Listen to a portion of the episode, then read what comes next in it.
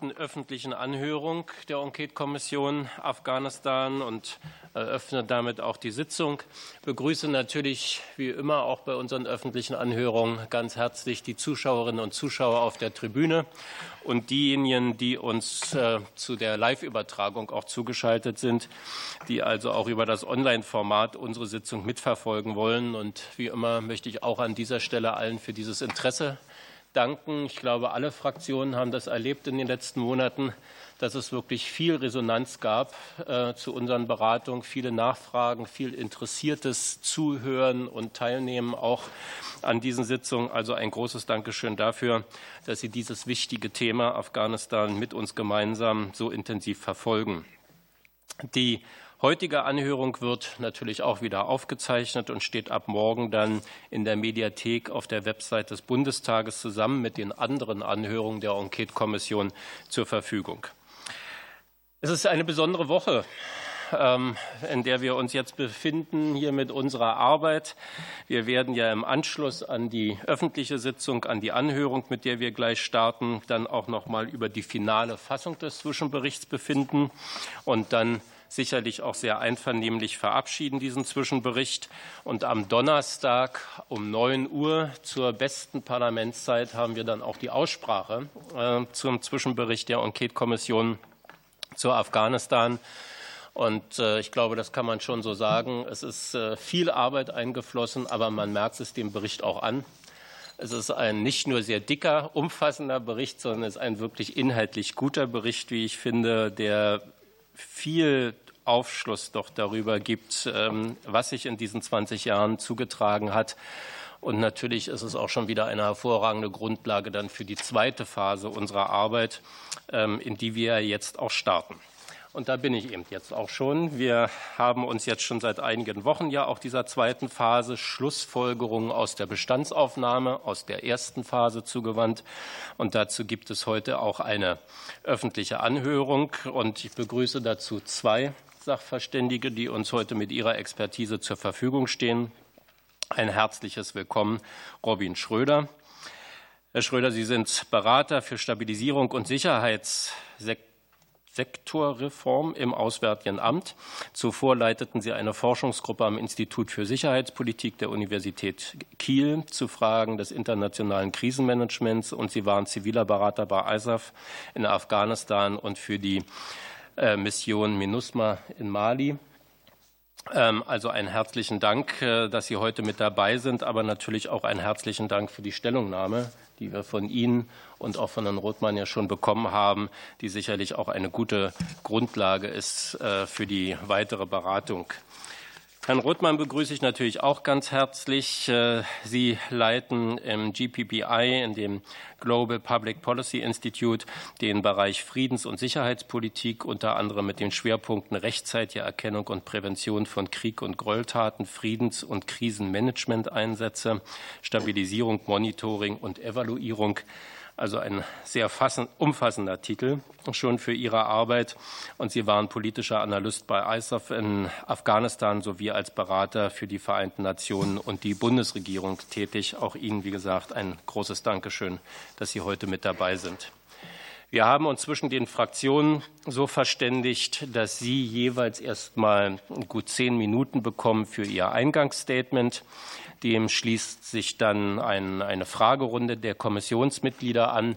Wir wollen das diesmal etwas anders handhaben als in den früheren Sitzungen, nicht so ja, äh, nach Fraktionen so ähm, starr äh, formuliert, sondern es soll eher ein offener Meinungsaustausch sein, ein moderiertes Gespräch das Sekretariat nimmt Ihre Wortmeldung natürlich entgegen und wir werden dann immer zwei, drei Wortmeldungen zusammenfassen, sodass unsere Experten dann wieder fünf Minuten bekommen, um auf Ihre Fragen oder Statements reagieren zu können. Ich bitte Sie, auch wenn es ein offeneres, moderiertes Gespräch ist, sich trotzdem kurz zu fassen. Je kürzer die Fragen und Stellungnahmen, desto mehr Zeit haben wir dafür, dass dann auch alle rankommen und unsere Sachverständigen können natürlich auch dann entsprechend umfassender antworten. Ist das soweit erstmal in Ordnung? Ähm, dann gebe ich nur noch den technischen Hinweis, dass zur Erstellung des Protokolls eine Tonaufzeichnung erfolgt. Und Auftaktbilder sehen Sie gerade, werden ähm, auch noch gemacht. Wir haben ja dann im Anschluss später nach unserer nicht öffentlichen Sitzung auch jenseits der Auftaktbilder noch die Chance, ähm, auch Statements vor der Pressewand abzugeben. Gibt es von Ihrer Seite Hinweise für diese Sitzung noch? Fragen, Erläuterungen? Das scheint nicht der Fall zu sein. Dann starten wir nämlich mit Ihren Statements. Vielleicht zunächst Herr Rottmann und dann Herr Schröder. Wie gesagt, jeweils zehn Minuten und dann beginnen wir mit der Diskussion. Herzlich willkommen. Sie haben das Wort. Ganz herzlichen Dank, Herr Müller. Ähm, ganz herzlichen Dank äh, für die Einladung. Es ist äh, mir eine Ehre, dass äh, hier so ein bisschen an dieser gemeinsamen Verantwortung, die wir, die wir haben, partizipieren, mich beteiligen zu dürfen. Ähm, diese 20 Jahre aufzuarbeiten in Afghanistan und in Bezug auf Afghanistan.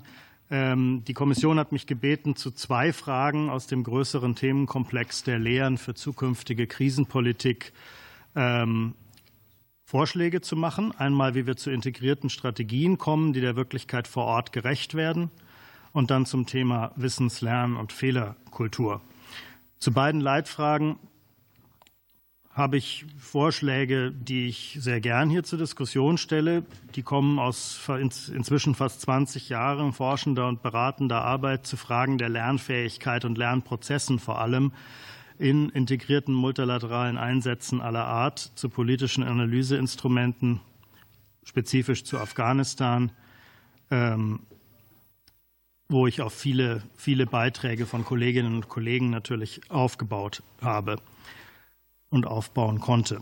Zur Frage 1, also zu dieser Frage nach einer vernetzten Strategie für die Wirklichkeit vor Ort. Ich glaube, der nötige Schritt nach vorn oder die, die, die Evidenz, die wir gesammelt haben darüber, die Erfahrungen, die wir gesammelt haben und aber auch die, die wissenschaftlichen Forschungserkenntnisse, um vor Ort wirksamer zu werden, brauchen wir zwei Bausteine, die beide notwendig und nur gemeinsam ausreichend sind. Das eine ist eine strategischere Politik. Damit meine ich den gezielten Einsatz aller relevanten Mittel zum Erreichen eines konkreten Ziels vor Ort im Einsatzland. Also nicht der symbolische Beitrag zu einem multilateralen Einsatz, wo, das, wo die Bundesregierung die Verantwortung für Erfolg und Misserfolg vor Ort als einer von vielen beitragenden Regierungen an ein UN-Sekretariat oder eine andere internationale Organisation dieser Art delegiert, sondern wo es wirklich darum geht, vor Ort im Einsatzland etwas zu verändern, wie das in Afghanistan angelegt war, ähm, aber nicht äh, sozusagen die Mittel nicht zusammengewirkt haben und das Verständnis der Mittel ähm, dem nicht gerecht wurde. Und der andere Baustein ist ein aus den dafür notwendigen äh, äh, Bedürfnissen abgeleitete Strom der notwendigen kontextspezifischen Analysen. Also erst wenn ich weiß, was ich erreichen will vor Ort, wie die Mittel dafür zusammenwirken sollen, weiß ich auch, was ich dafür wissen muss die ganze Zeit. Ähm, dieser erste Baustein, eine integrierte strategische Politik für ein bestimmtes Krisenland, gibt es bislang nicht in der nötigen Ernsthaftigkeit. Dafür brauchen wir nicht mehr Strategiedokumente, sondern ein strategischeres Handeln. Natürlich vernetzt oder integriert, aber der Kern des Problems, das grundlegende Defizit besteht bisher darin, dem Begriff der Strategie gerecht zu werden, also das Verständnis dafür, was äh, realistische Ziele sind und wie die Mittel zusammenwirken, um diese Ziele zu erreichen und wie wir erkennen, wann das dazu nicht, nicht ausreicht. Also wenn unsere Mittel nicht ausreichen oder wir die falschen Annahmen über den Kontext getroffen haben, ähm, was die Interessen vor Ort sind der wichtigsten lokalen Akteure, was sie beitragen können, was sie beitragen wollen. Ähm, wenn wir Mittel haben, die funktionieren können, ob die groß genug sind, klassisches Thema bei unserem Thema bei unserem deutschen Beitrag zum Polizeiaufbau haben wir vielleicht an der einen oder anderen Stelle das Richtige gemacht, aber einfach bei weitem zu wenig.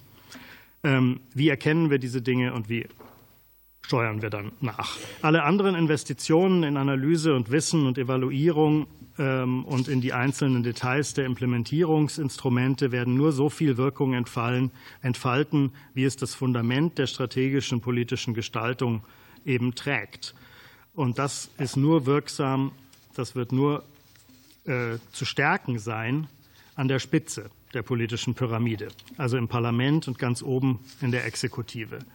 Und äh, deswegen glaube ich, da ist der Kern bin ich, bin ich auf der Seite all derer, die vorschlagen, wir brauchen da zentrale integrierte Strukturen in der Regierung.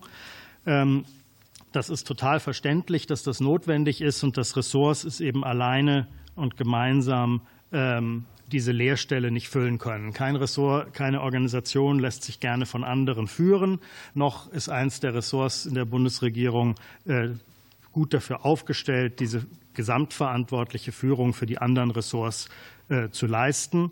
Gleichzeitig ist gemeinsame Führung aus einer Gesamtverantwortung für, das, für, die, für die Erreichung der deutschen Interessen, der Ziele in Bezug auf ein einzelnes Krisenland notwendig. Äh, das ergibt sich nicht automatisch aus dem, der Summe der Beiträge der einzelnen Ressorts.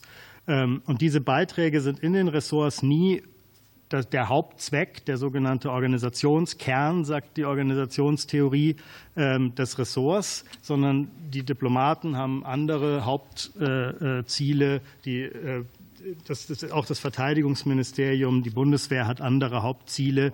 Das Thema Stabilisierung und humanitäre Hilfe im AA, das Thema internationales Krisenmanagement im Verteidigungsministerium, auch die Themen Frieden, Sicherheit und Fragilität im, im BMZ äh, oder das Thema internationale Polizeieinsätze im BMI sind immer an sekundärer Stelle. Und das äh, drückt sich eben auch aus in ähm, äh, in den, den dahinterliegenden Fähigkeiten und Kapazitäten. Das ist grundsätzlich richtig. All diese Häuser haben auch andere mhm. Aufgaben und manche davon sind äh, strikt priorisiert wichtiger. Aber genau deswegen äh, braucht es eine zentrale Form von Führungsaufmerksamkeit, damit diese Einzelteile zusammen zu einem, einer funktionierenden, einem funktionierenden strategischen Engagement werden können in Bezug auf welche Ziele auch immer Deutschland dann jeweils äh, für ein bestimmtes Land verfolgt.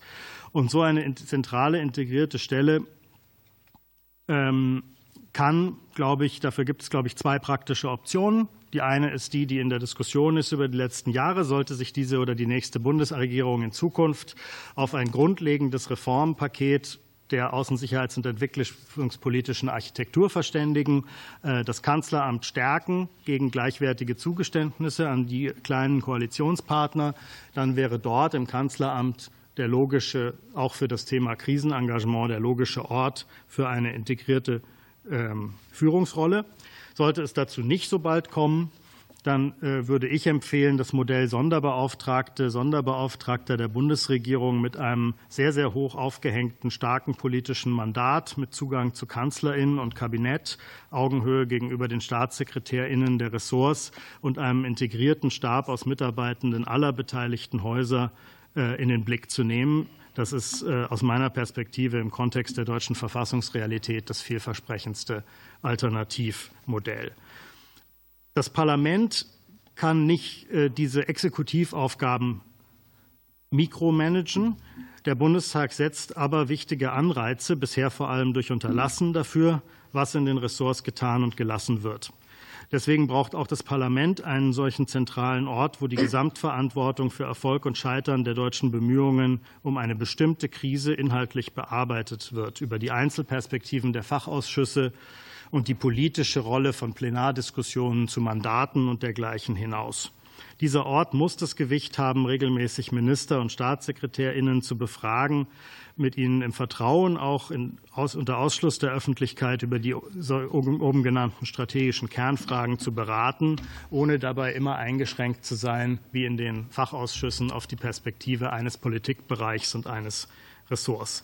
Dazu könnte der Bundestag entweder einen gemeinsamen Ausschuss einrichten, dessen Mitglieder jeweils auch in einem der relevanten Fachausschüsse tätig sind, so wie das jetzt gerade bei Ihnen hier äh, der Fall ist, oder einen bestehenden Ausschuss mit der Aufgabe betrauen, der sowieso schon eine herausgehobene Rolle bei zum Beispiel der Erteilung von Mandaten hat, also naheliegenderweise zum Beispiel den Auswärtigen Ausschuss. Dieser müsste dann allerdings deutlich stärker als bisher diese Verantwortung annehmen ähm, und sich entsprechend tief mit den Themen auseinandergesetzt äh, zu setzen. Stichworte Reisebereitschaft in Krisenregionen, auch Personalausstattung ähm, in den Fraktionen. Ähm, gemeinsam könnte das helfen, dass diese weiterentwickelten parlamentarischen Instrumente im Ausschuss mit entsprechender Personalausstattung dann auch zum Thema Lernen ähm, die Führung der Ressorts auch stärker für deren Lern- und Weiterentwicklungs- und Evaluierungsprioritäten und das daraus, die daraus folgenden ähm, Entscheidungen äh, in Haftung zu nehmen. Zum weiter zum Thema Lernen und, und Forschung. Also die Frage, die mir gestellt wurde, war ja eine, nach einer Wissenskultur, die, Zitat, erforscht, welche Strategien zur Konfliktbewältigung funktionieren. Ähm, zum einen, glaube ich, muss man, muss man anerkennen, dass äh, die verschiedene Ressorts in den letzten 10, 15 Jahren eine Menge innovativer neuer Dinge gemacht haben. Äh, dazu gehört unter anderem die Schaffung der Stabilisierungsplattform der GIZ im AA, für die Robin Schröder arbeitet. Ähm, dadurch wird allerdings noch nicht in der praxisrelevanten Geschwindigkeit und Zielgerechtigkeit und in der notwendigen Tiefe erforscht, welche Maßnahmen und Strategien zur Konfliktbewältigung funktionieren und deren Ressort, Lehren ressortübergreifend zusammengeführt. Da sind wir noch nicht, äh, weil die Ressorts bislang zu schlecht darin sind, sich mit den Erkenntnissen von Forschung, von Evaluierung und von sonstigen Lernprozessen auseinanderzusetzen und sie mit Blick auf notwendige Konsequenzen zu beurteilen und diese Konsequenzen dann eben auch zu ziehen. Die Evaluierungen der Ressorts stellen oft noch nicht die richtigen Fragen, weil sie meist nicht effektiv an die politische Ebene angebunden sind. Qualität und Praxisrelevanz der Erkenntnisse haben noch nicht den nötigen Stellenwert gegenüber den Risikovermeidungstendenzen der Ressorts. Hier kann und sollte das Parlament mit Nachdruck eine stärkere Wirkungsorientierung und Lernkultur einfordern. Was die bessere Rezeption externer Forschung betrifft, sind Übersetzungskapazitäten und handfeste Anreize zum engeren Austausch mit der Wissenschaft und Thinktanks nötig. Ähm, das wissen Sie selbst in der Enquete am besten. Sie haben ja hier eine Reihe von Mitgliedern, die an solchen Mechanismen beteiligt sind. Aber die Wissenschaft weiß auch nicht alles, vor allem nicht zum entscheidenden Zeitpunkt. Die Eigenlogik der Wissenschaft erzeugt aus der Sicht der Praxis auch thematische Lücken, und die muss die Politik selbst in die Hand nehmen, sonst tut es keiner. Wenn also zu großen politisch priorisierten Instrumenten der Krisenpolitik wie Stabilisierung, die sogenannte Ertüchtigung, also die Ausbildungs- und Ausstattungshilfe für Sicherheitskräfte ähm, oder die zielgerichtete Prävention einzelner gedrohender Krisen in Deutschland bei weitem nicht im notwendigen Maße beforscht werden, um einen robusten Ideenwettbewerb und handlungsleitende Ergebnisse zu produzieren, ähm, dann ist das Teil einer von verständlichen Eigendynamiken einer unabhängigen Wissenschaft, die nicht eingeschränkt werden darf aber es ist eben auch Grund dafür, dass die Bedarfsträger, also das Parlament oder die Ressorts, wenn sie Dinge wissen wollen, das Instrument der Auftragsforschung stärker und gezielter nutzen müssen, also ganz selbstbewusst Fragestellungen vorgeben, wie es die Briten zum Beispiel quer durch die Regierung in Ergänzung der natürlich im Vergleich sehr viel besser ausgestatteten Forschungsforderungen machen. Können wir da einen Punkt machen, Herr Rothmann, weil die zehn Minuten schon lange überzogen sind? Das können wir gerne. dann machen wir das. Äh, es wird garantiert in der Fragerunde dann noch äh, genug Gelegenheit geben, auch den übrigen Teil noch hinzuzufügen. Herr Schröder, bitte schön.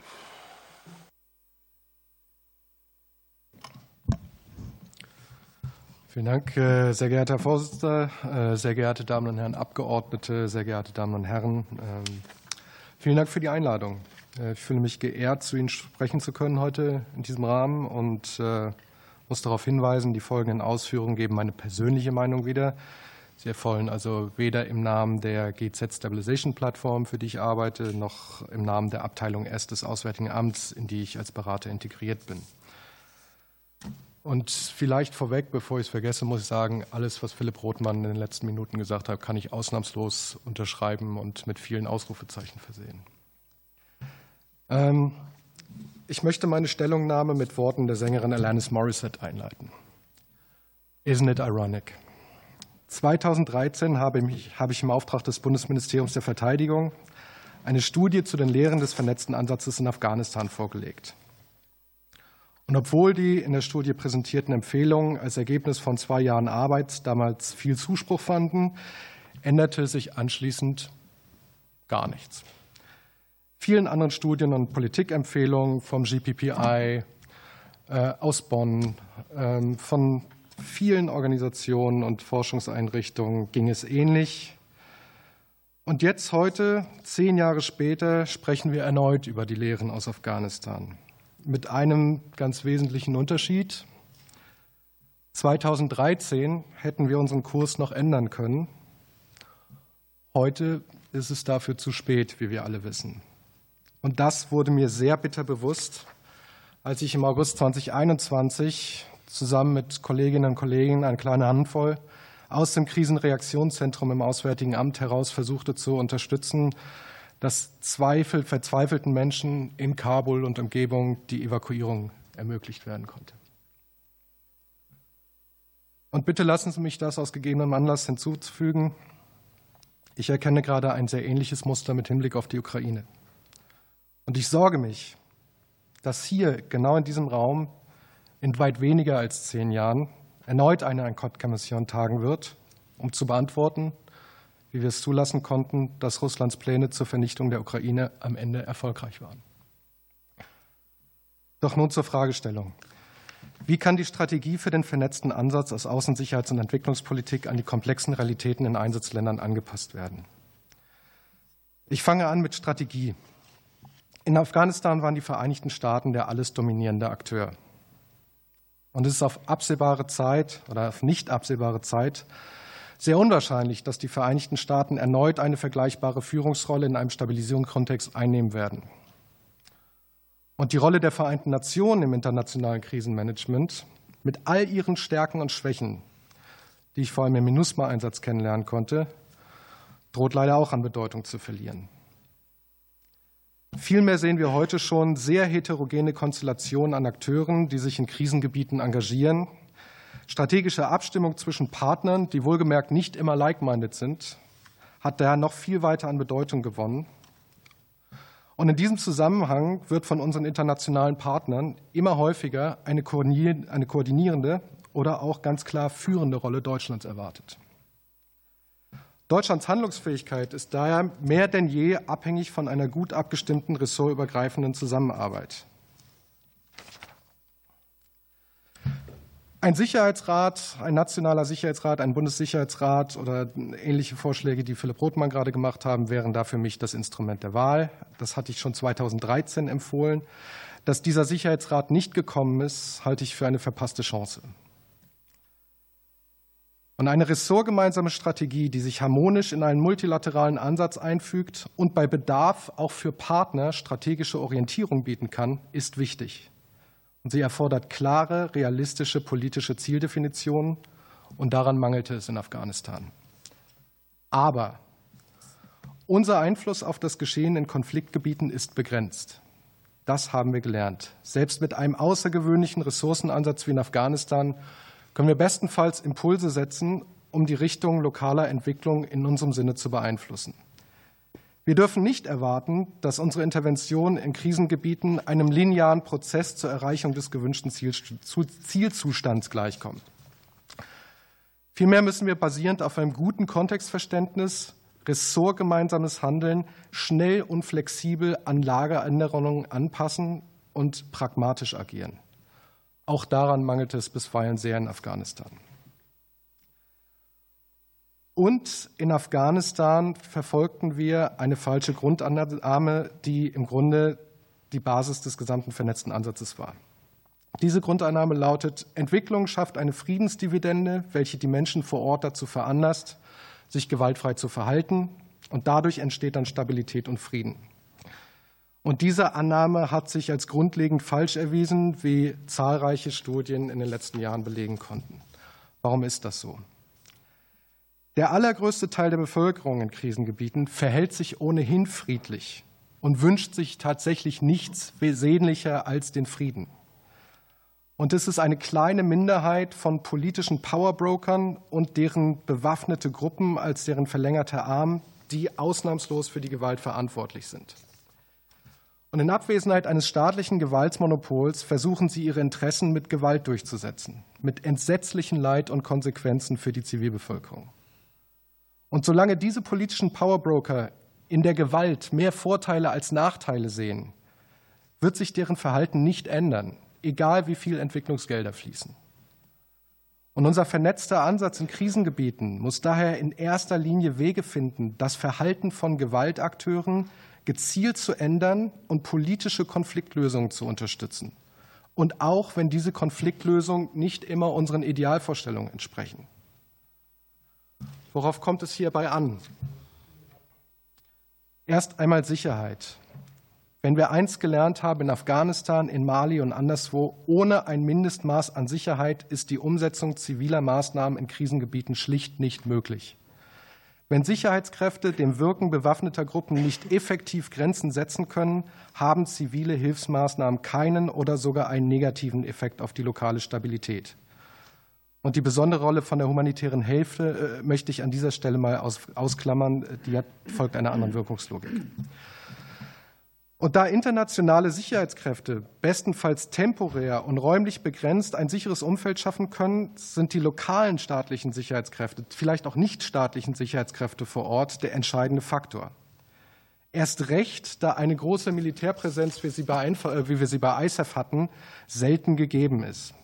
Und vor diesem Hintergrund kommt der Ertüchtigung, der Ausbildung, Ausstattung und Reform des militärischen und zivilen Sicherheitssektors als essentieller Teil des vernetzten Ansatzes besondere Bedeutung zu.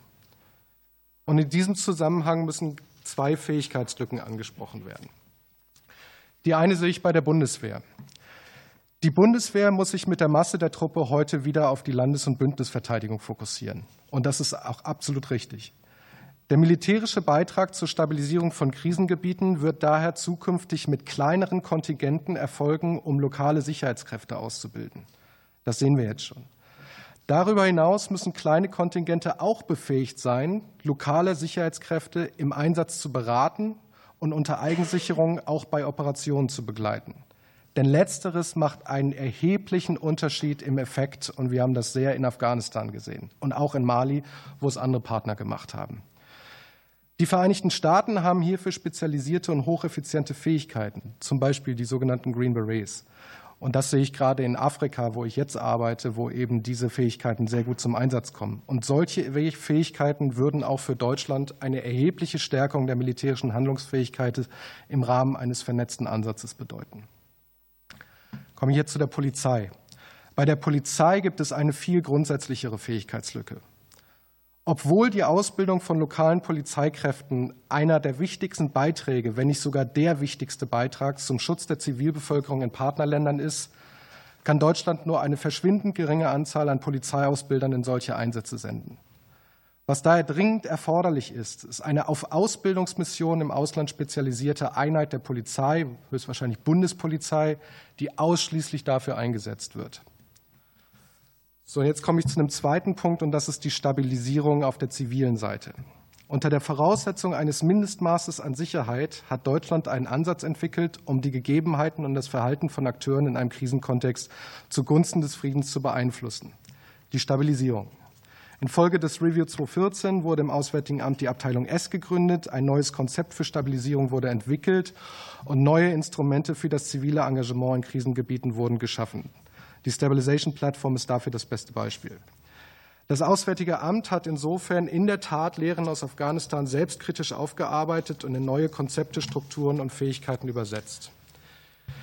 Im Kern geht es bei der Stabilisierung darum, schnell und flexibel mit maßgeschneiderten Projekten einen Krisenkontext gezielt zu beeinflussen, um Gewalt zu reduzieren. Die intendierten Effekte sind zum Beispiel die Schaffung von Anreizen, politische Konflikte nicht mehr gewaltsam auszutragen oder die Förderung einer äh, positiven staatlichen Präsenz oder die Stärkung der Resilienz von lokalen Gemeinden. Projekte werden hier, und das ist ganz entscheidend, zu einem kurzfristig wirkenden politischen Hebel. Dabei versuchen Stabilisierungsmaßnahmen räumlich so nah wie möglich an den Konflikt heranzukommen und dort zu wirken, wo ihr politischer Effekt voraussichtlich am größten ist. Dabei geht es auch darum, mehr von dem zu tun, was vor Ort wirklich benötigt wird anstatt das zu tun, was in unserer Komfortzone liegt. Und das gilt auch gerade für die Ertüchtigung. Stabilisierung ist somit jenes Bindeglied zwischen Sicherheit und Entwicklungszusammenarbeit, das in Afghanistan oft fehlte. Es verhält sich sowohl zur Sicherheit als auch zur EZ komplementär. Stabilisierung reagiert schnell und kurzfristig, um vor allem politische Chancen zu nutzen, zum Beispiel durch die Versicherung einer Sicherheitslage, äh, der Sicherheitslage. Und Stabilisierung schafft die Voraussetzungen und Anknüpfungspunkte für eine langfristig wirkende, strukturbildende und nachhaltige Entwicklungszusammenarbeit. Zusammengefasst bedeutet das, erst durch das auf lokaler Ebene sequentielle Zusammenwirken von Sicherheit, Stabilisierung und EZ im Rahmen einer mit der lokalen Regierung und wichtigen Partnern abgestimmten Gesamtstrategie hat ein vernetzter Ansatz nachhaltige Erfolgschancen. Und wenn Sie erlauben, gehe ich jetzt noch ganz kurz auf die zweite Frage ein. Das ist wirklich nicht viel, was ich hier habe. Auf welche Art und Weise kann eine Wissens- und Fehlerkultur gefördert werden, die Lehren ressortübergreifend zusammenführen? In der Einleitung habe ich schon darauf hingewiesen, dass wir in Afghanistan nicht primär aufgrund von mangelndem Wissen scheiterten.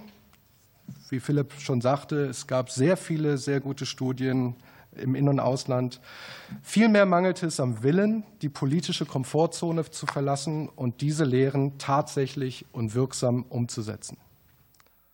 Und auch für die ressortübergreifende Zusammenführung von strategischen Lehren halte ich einen Bundessicherheitsrat für die vielversprechendste Lösung. Auf der Arbeitsebene wiederum hat es sich als Best Practice erwiesen, Austauschbeamte und Offiziere an den richtigen Stellen zu platzieren. Das ist jedoch ausbaufähig. Und ebenso sehen wir nach wie vor gerade auch im zivilen Bereich einen grundsätzlichen äh, Personalmangel in vielen äh, relevanten Bereichen. Aber das gilt natürlich auch für die Bundeswehr. Ich sage nur Stichwort Ausbilder. Weiterhin plädiere ich für mehr Austausch und Durchlässigkeit in den oft zu rigiden Personalstrukturen und Beamtenlaufbahnen in den relevanten Ministerialbürokratien. Neben Generalisten bedarf es auch Spezialisten. Dies fördert Innovation und lösungsorientiertes und ergebnisorientiertes Handeln. Hier müssen wir mehr attraktive Stellen und Karriereperspektiven schaffen. Und mein letzter Punkt. Jetzt das Auswärtige Amt hat aus diesem Grund auch die Stabilization Platform als, Institut, als Institution geschaffen. Denn dadurch wird Expertise und Kompetenz, die für ziviles Engagement in Krisengebieten dringend notwendig ist, direkt in die relevanten Strukturen integriert, denn, meine Damen und Herren, es ist etwas ganz anderes, tagtäglich miteinander zusammenzuarbeiten, als sich hin und wieder bei einer, bei einer Podiumsdiskussion zu begegnen. Vielen Dank. Und damit komme ich zum Ende. Herr Schröder. Wir haben auch schon die ersten Wortmeldungen. Als erstes Frau Professor Schröder, dann Herr Gerscher. Vielen Dank. Eine kurze Frage an Philipp Rothmann. Und zwar zum Statement F, bessere Nutzung von Evaluierungen. Da ist meine Frage, ob es aus anderen Ländern Best Practices gibt, wie mit vorliegenden Evaluierungen und ähm, anderen Auswertungen so umgegangen werden kann, dass sie auch Wirkung entfalten. Vielen Dank. Und Herr Gerschau gleich. Vielen Dank, Herr Rothmann. Sie sprachen sich eben für die Einrichtung eines gemeinsamen Ausschusses, der Mitglieder aller relevanten Fachausschüsse beinhaltet, oder eben einen bestehenden Ausschuss mit stärkerer Verantwortung aus. Das bedeutet, dass Sie die jeweils jährlichen Debatten und ähm, Beschlüsse zu jedem einzelnen Bundeswehrmandat für nicht ausreichend halten. Dazu hätte ich gerne noch mehr von Ihnen gehört. Und Herr Schröder, Sie sprachen eben sich aus für die Einrichtung eines nationalen Sicherheitsrates und sprechen sogar von in Ihrer Stellungnahme von einer verpassten Chance. Können Sie dazu auch ausführen, welche Vorteile die Einrichtung eines nationalen Sicherheitsrates mit sich bringt? Frau Seiner und dann noch Herr Nolte. Vielen Dank. Meine Frage geht an Herrn Schröder ähm, zum Thema Stabilisierung. Ähm, Stabilisierung klingt für mich immer nach Arzt-Patienten-Beziehung. Und ähm, da ist meine Frage, ähm, wie, äh, wo gibt es bei Ihnen in der Abteilung auch Ansätze zu einer stärkeren oder zur Stärkung von Eigenverantwortung und auch lokalen Rechenschaftspflicht ähm, der lokalen ähm, Akteure? Herr Nolte, und dann können Sie jeweils fünf Minuten antworten. Da läuft dann auch ein Countdown, wenn Sie das Wort bekommen. Erstmal Herr Nolte. Ja, vielen Dank. Meine Frage richtet sich an Herrn Schröder. Herr Schröder, Sie beschreiben als Stabilisierung die Schaffung von Anreizen, politische Konflikte nicht mehr gewaltsam auszutragen, die Förderung einer positiven staatlichen Präsenz oder die Stärkung der Resilienz von lokalen Gemeinden. Bei allen ähm, kritischen Befunden, die wir hier zusammengetragen haben zum Vorgehen in Afghanistan, würde ich aber doch sagen, dass man all diese Dinge versucht hat, ist mein Eindruck. Man war dabei nicht erfolgreich, das müssen wir wohl konstatieren. Aber mich würde mal interessieren, äh, was man Ihrer Meinung denn konkret anders hätte machen können, damit eine Stabilisierung in dem Sinne, wie Sie sie verstehen, vorgelegen hätte. In der Reihenfolge wieder, Herr Rottmann. Vielen Dank. Ähm, Frau Professor Schröder, ähm, wo hat's äh, oder wie, wie hat es geklappt anderswo mit der Umsetzung von Evaluierungen? Ähm, Positivbeispiele gibt es aus verschiedenen Ländern. Äh, die Niederlande fallen mir spontan ein, aber auch äh, aus verschiedenen internationalen Organisationen des UN-Systems, wo ganz knapp auf versucht zu, zu komprimieren, ähm, die, der Kernaspekt war und ist ähm, eine echte, wirksame Pflicht zur transparenten Berichterstattung über den Umgang mit Empfehlungen. Das heißt nicht zu deren sklavischer Umsetzung äh, sozusagen entsprechend des Evaluierungsberichts, sondern zu einem äh, der Zwang sozusagen zu einer zu einer klaren Auseinandersetzung. Diese Empfehlung teilen wir, diese Empfehlung lehnen wir ab mit folgender Begründung und dann auch ein Nachhalten, dass in den geeigneten Zeiträumen nach so und so vielen Monaten oder nach einem Jahr oder noch einem Jahr äh, da, darüber berichtet wird, ob man denn jetzt was umgesetzt hat an den Veränderungen, die man selbst akzeptiert hat in dieser ersten Stellungnahme als verantwortlicher Akteur, als Regierung, als Ressort. Ähm, ähm, ob man die jetzt umgesetzt hat, ob man da weitergekommen ist und so weiter. Ne? Das wird zum Beispiel in den Niederlanden bezüglich der Evaluierungen der Ministerien vom Parlament eingefordert, dass da gelegentlich Bericht zu erstatten ist. Ähm, und in ähnlicher Weise passiert das in den internationalen Organisationen, auf die ich mich bezogen habe, äh, durch die, äh, durch die Mitgliedstaatenvertreter, die da in entsprechenden Aufsichtsräten und Aufsichtsgremien sitzen und denen dann berichtet wird, ob man denn die Schlüsse aus den großen Evaluierungen der letzten Jahre jetzt äh, umgesetzt hat. Ähm, Herr Gerschau, ähm, die, ja, ich würde tatsächlich sagen, die jährlichen Debatten zu Mandaten und dergleichen sind unzureichend, weil sie es nicht ermöglichen. Also A, sozusagen sind öffentliche äh, äh, Mandatsdebatten im Plenum, haben wie alle anderen politischen Auseinandersetzungen im Plenum äh, eine äh, sozusagen allgemeinpolitischen Charakter.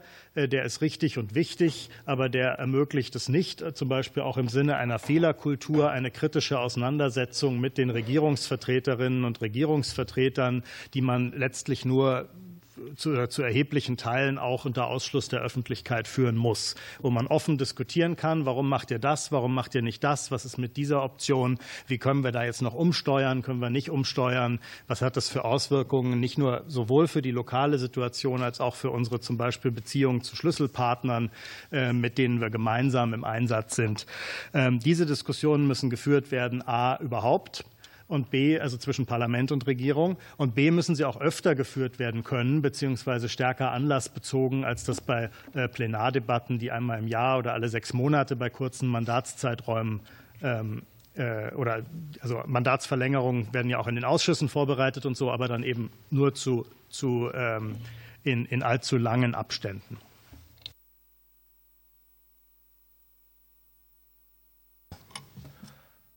Dann beginne ich auch erstmal mit der Frage von Herrn Gerschau. Vielen Dank dafür.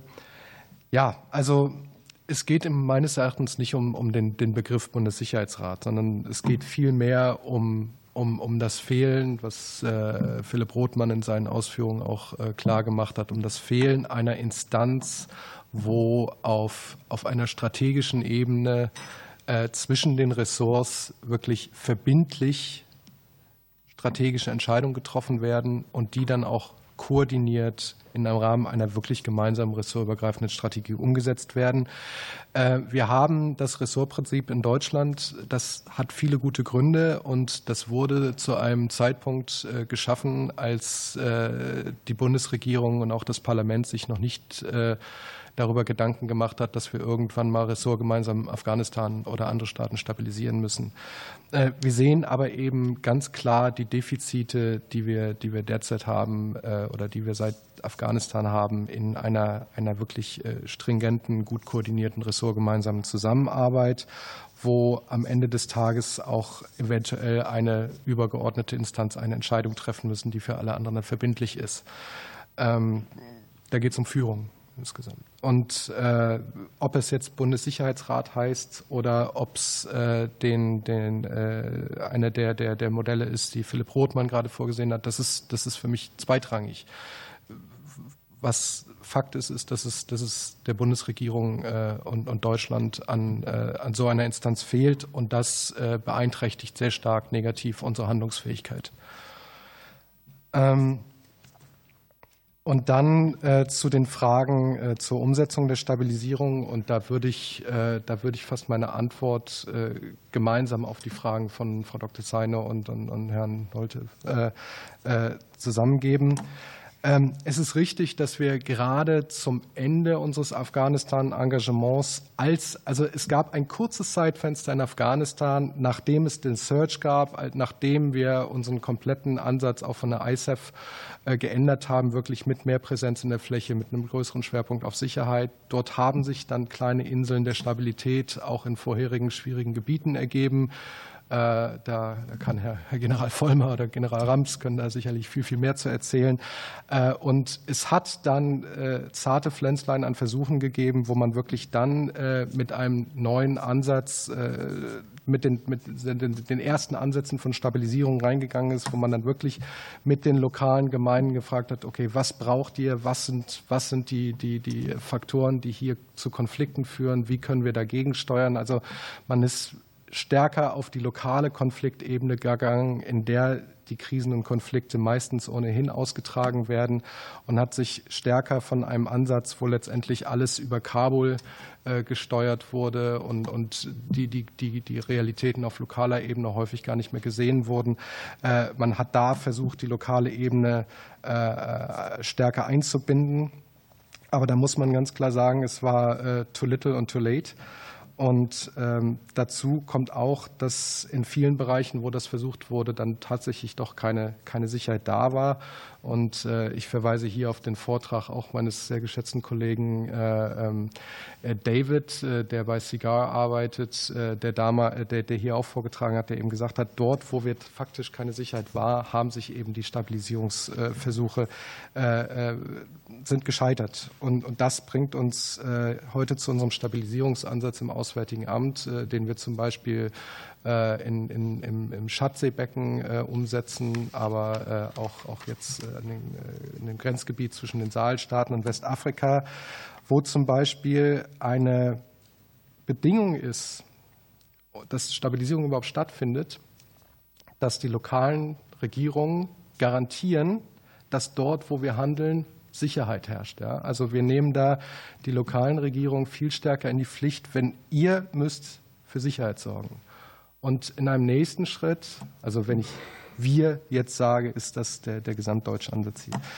Äh, und in einem zweiten äh, wichtigen äh, oder auch wichtig ist, wir geben der lokalen Regierung letztendlich einfach nur die Möglichkeit, hier zusammenzuarbeiten, aber sagen, wir brauchen von euch die Information. Was wollt ihr erreichen? Wo wollt ihr eure Schwerpunkte setzen?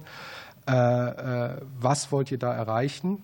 Und wenn diese Schwerpunkte auch räumlich identifiziert sind, wird dann mit der Regierung das Gespräch mit den lokalen äh, Bevölkerungsgruppen und den, den, den lokalen äh, äh Repräsentanten gesucht und sagt, eure Regierung würde gerne hier in diesem Bereich dies und das machen, äh, um folgende stabilisierende Effekte zu erzielen. Seht ihr das ähnlich? Seht, seht ihr auch diese Bedarfe oder habt ihr vielleicht ganz andere? Äh, Sorgen und, und, und, Probleme. Und wir wollen damit sicherstellen, dass es zu einem Dialog und zu einem Konsens zwischen der lokalen Regierung und der lokalen Bevölkerung kommt. Und das alles unter der Grundvoraussetzung, dass Sicherheit gegeben ist. Und Vielen alles Dank. das hatten wir in Afghanistan nur sehr bedingt. Vielen Dank. Für die zweite Runde habe ich Herrn Nachtwey, Herrn Bayer und Herrn Masada.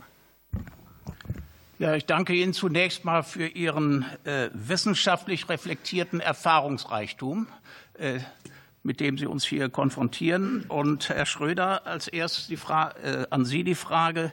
Äh, Sie haben äh, erinnert also an äh, das Schicksal der Studie von 2013.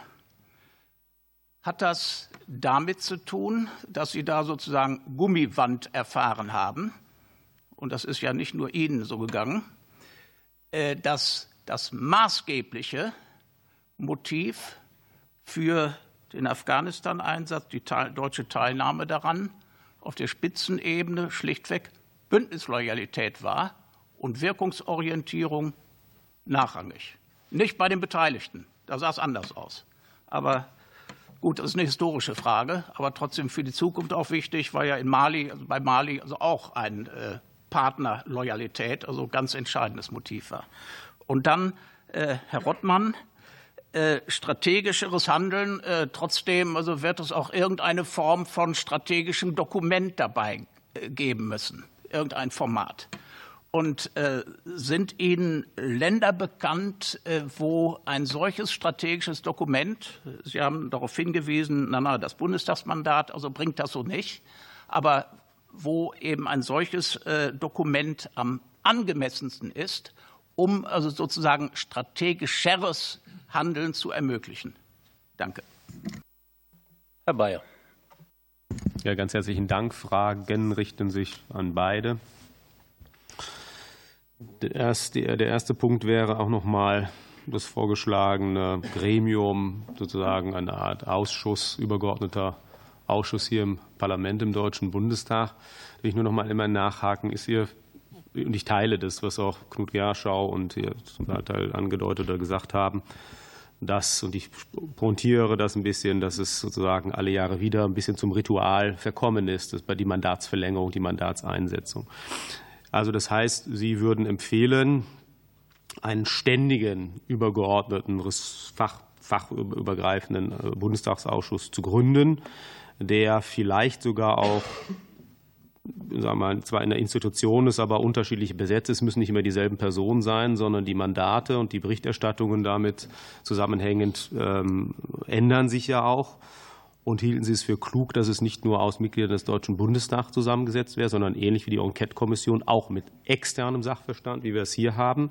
Das wäre die erste Frage. Die zweite bezieht sich auf den Nationalen Sicherheitsrat. Bezeichnung ist mir auch pipi-egal. Ich halte es für gut, dass es so ein koordinierendes Gremium geben sollte. Meine Frage ist, ähm, welche Aufgaben würden Sie Ihnen einem solchen Nationalen Sicherheitsrat zuordnen? Koordinierung, denke ich, habe ich gehört, rausgehört. Aber ich würde auch noch fragen wollen, wie sieht es präventiv auf, den präventiven Aspekt eines koordinierenden Gremiums?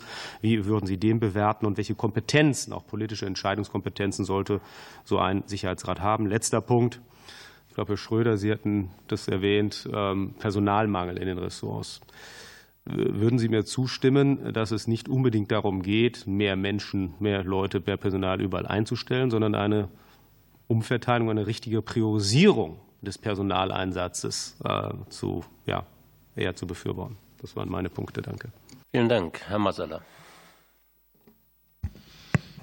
Ich habe zwei Fragen an Philipp Rothmann. Ähm, Philipp, bei diesen beiden grundsätzlichen Modellen, ähm, Bundeskanzleramt, also Stärken und Kompetenz und Sonderbeauftragten, wie garantiert man, dass der Sonderbeauftragte auch wirklich Kompetenz hat in dem Bereich? Also ich meine, wir haben ja bei jeder Regierung extrem viele Sonderbeauftragte auf allen Ebenen. Ich sage es jetzt mal ganz blöd, von denen ich meistens nichts mitbekomme und keine Ahnung habe, sozusagen, ob die auch irgendwelche Kompetenzen, Macht und Ressourcen haben. Also wie sichert man das? Oder ist nicht letzten Endes, darauf will ich vielleicht hinaus, wenn es ein vernetzter oder wie es jetzt heißt ja integrierter Ansatz ist, also wo sich die Bundesrepublik Deutschland in, ins Ausland begibt, ist dann nicht eigentlich das einzig Sinnvolle, dass ein Bundeskanzler, eine Bundeskanzlerin da die Verantwortung letzten Endes hat und das repräsentiert. Und der zweite Punkt ist ähm, Wissensgenerierung. Ähm, du hast ja dieses Klassische angesprochen, man, man vergibt Aufträge an Thinktanks oder an Einzelwissenschaftlerinnen, die sich damit auskennen und so weiter. Das macht man ja und ignoriert das ja gerne. Es ist nicht sinnvoller, und da gibt es ja Hebel, also auch durch die Tatsache, dass sozusagen von der Bundesregierung ja auch bestimmte Thinktanks zum Beispiel vollumfänglich finanziert werden oder vom Deutschen Bundestag, zu sagen, man holt sich diese Leute, meine, du kennst das ja aus deiner eigenen Erfahrung, Herr Schröder ja genauso, man holt sich diese Leute rein für die Zeit. Also man entleiht sozusagen Wissenschaftler und integriert die in, in die Apparate, um dort dann die Wissens, das Wissen hinzusteuern zu können, die aber dann gleichzeitig auch sozusagen mehr Erfahrung über Prozesse haben.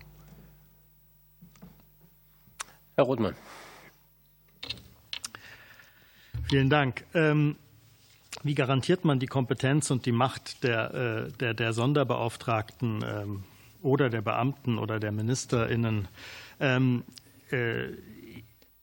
im Kern äh, stimme ich genau zu der, der, der, ne, der, der These, also das, die, die, die Rolle eines, eines koordinierenden oder zentralen Steuerungs-, Führungs-, wie auch immer Gremiums im Kanzleramt, die Rolle eines oder einer Sonderbeauftragten der Bundesregierung ähm, wird genauso stark sein wie die wahrgenommene, das wahrgenommene Interesse und die wahrgenommene Gesamtverantwortung des oder der Bundeskanzler zu diesem Thema.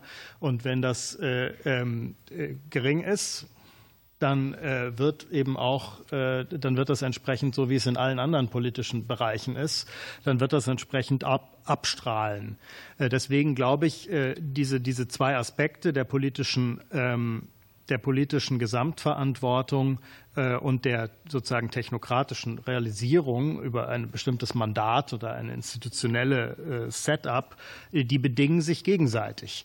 Insofern glaube ich, ist genau der Punkt, ähm, die, die, die äh, die erste Entscheidung wird, wird, sozusagen automatisch getroffen oder bewusst zu treffen sein, idealerweise äh, für jede Krise, welche Rolle möchte Bundeskanzlerin und Bundeskanzler, wenn es irgendwie sozusagen grundsätzlich einen vernetzten oder integrierten Ansatz erfordert, dass man es nicht einfach einem Ressort überlassen kann.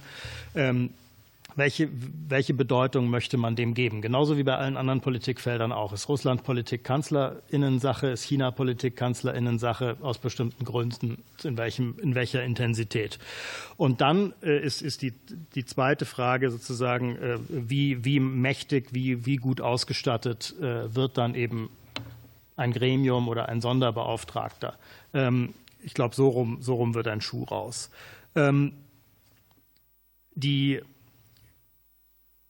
Frage, ob damit, ähm, also was die Aufgaben äh, sind. Also ich hatte in den letzten im letzten Dreivierteljahr die, die Freude, mit zwei Kolleginnen auch noch mal eine, eine äh, ausführliche Auswertung der ganzen Afghanistan-bezogenen Lehrprozesse, also anderer Kommissionen, Studien und so weiter aus anderen westlichen Ländern äh, zu machen. Und zu dem Thema strategische Führung ähm, haben wir da immer, immer wieder aus, aus ganz unterschiedlichen Perspektiven, kleine Länder, große Länder, Länder mit nationalen Sicherheitsräten, Länder ohne nationale Sicherheitsräte, ähm, gelesen, was da und, und mit den Leuten gesprochen, was da so analysiert worden ist. Ähm, und ich glaube, man muss da auch sagen, als, als jemand, der so eine zentrale Stelle für unabdingbar hält, ähm, man darf auch nicht überbewerten, mit welchem Maß an Mikromanagement und welchem Maß an täglichem äh, sozusagen Klein-Klein so eine, so eine Stelle, sei es in einem Kanzleramt oder sonst irgendwo als Sonderbeauftragte, ähm, äh, praktisch arbeiten kann. Also selbst der riesige nationale Sicherheitsrat der Obama-Regierung in den USA hat festgestellt, dass er an deutliche Grenzen gestoßen ist, wie weit äh, er sozusagen bestimmte politische Zielvorgaben ähm, oder strategische Vorgaben in der Umsetzung durch Militärbürokratie, Außen politische Bürokratie des State Department, äh, Entwicklungsbürokratie von USAID kontrollieren konnte.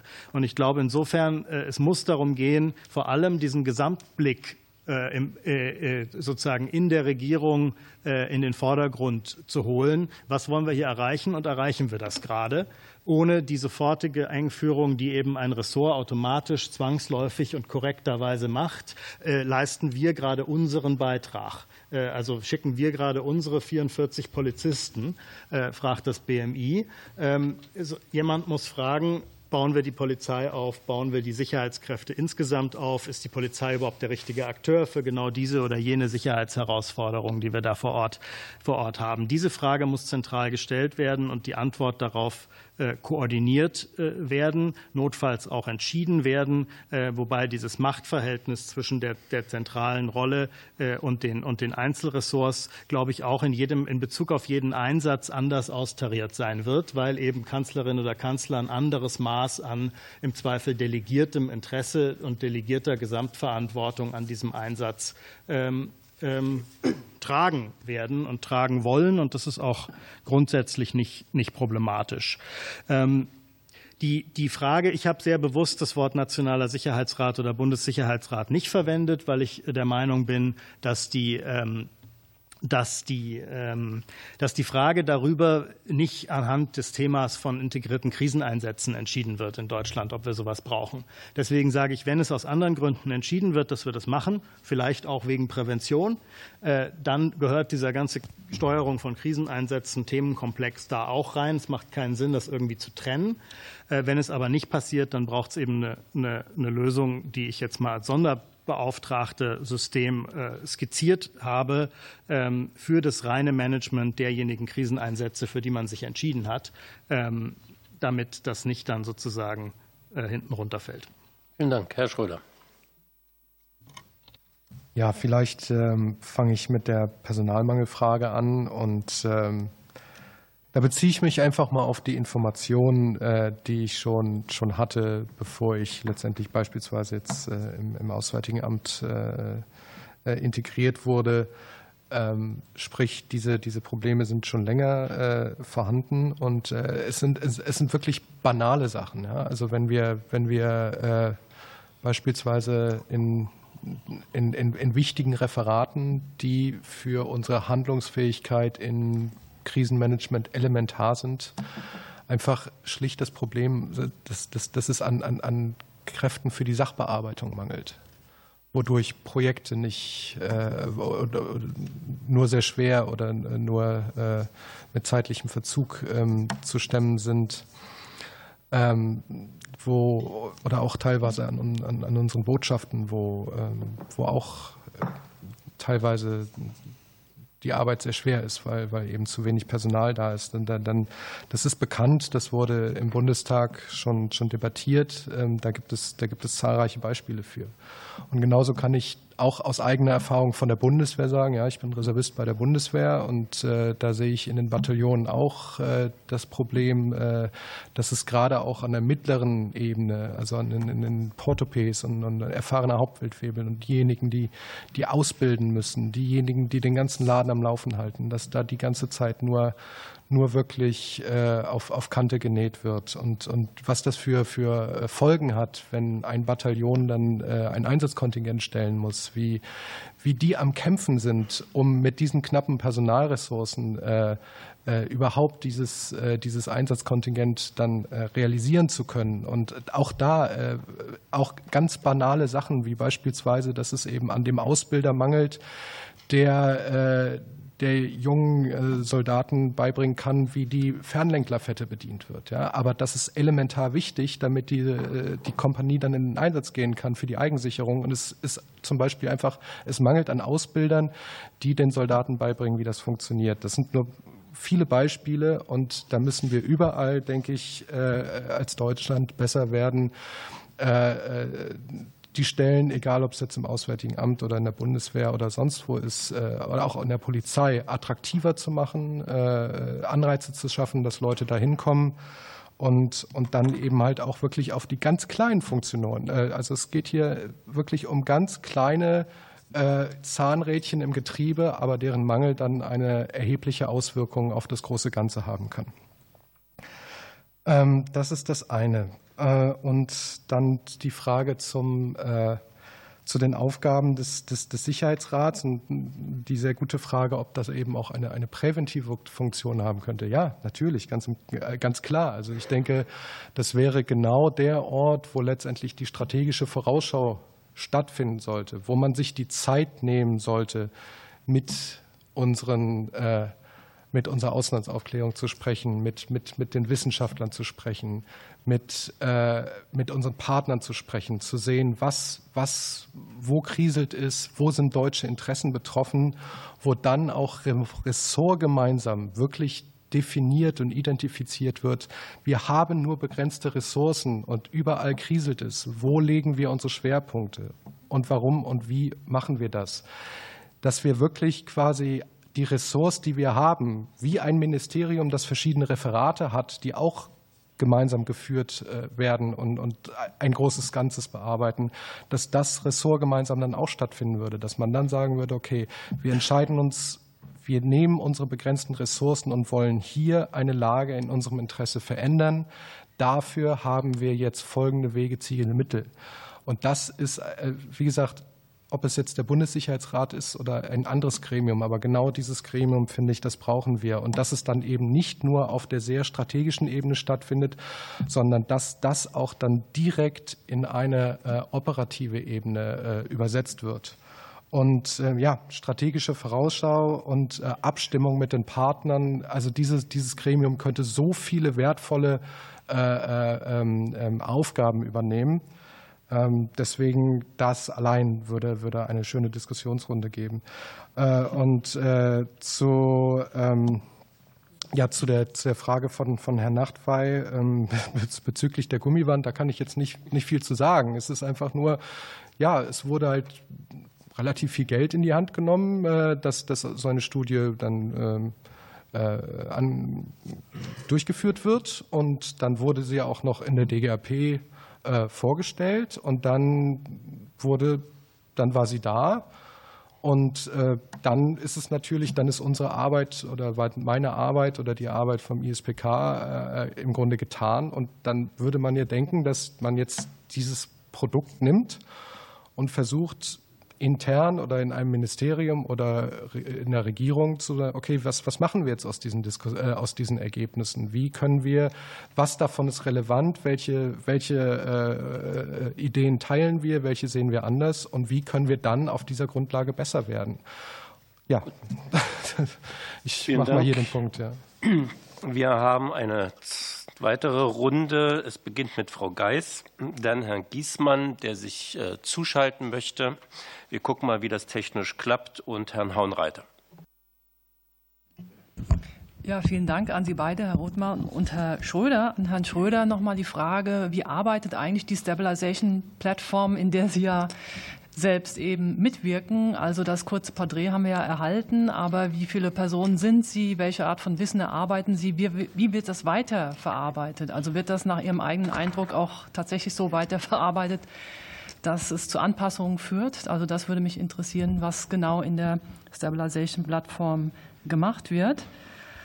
Und an Sie beide nochmal die Frage, was künstliche Intelligenz vielleicht auch in Zukunft ähm, dazu beitragen kann, dass Wissensproduktion und die Verarbeitung von Wissen vielleicht schneller, aber natürlich nicht unter Verlust von Qualität ähm, auch äh, beitragen kann. Dankeschön.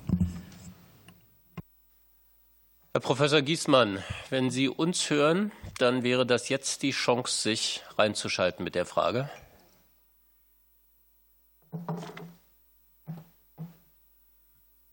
Hallo, hallo. Sieht nicht Sieht gut nicht aus, aber er hat uns die Frage auch übermittelt. Ich kann sie mal vorlesen. Wir probieren es dann mal so. Vielleicht hört er uns ja und ähm, ist dann äh, vielleicht damit einverstanden, wenn wir es so versuchen.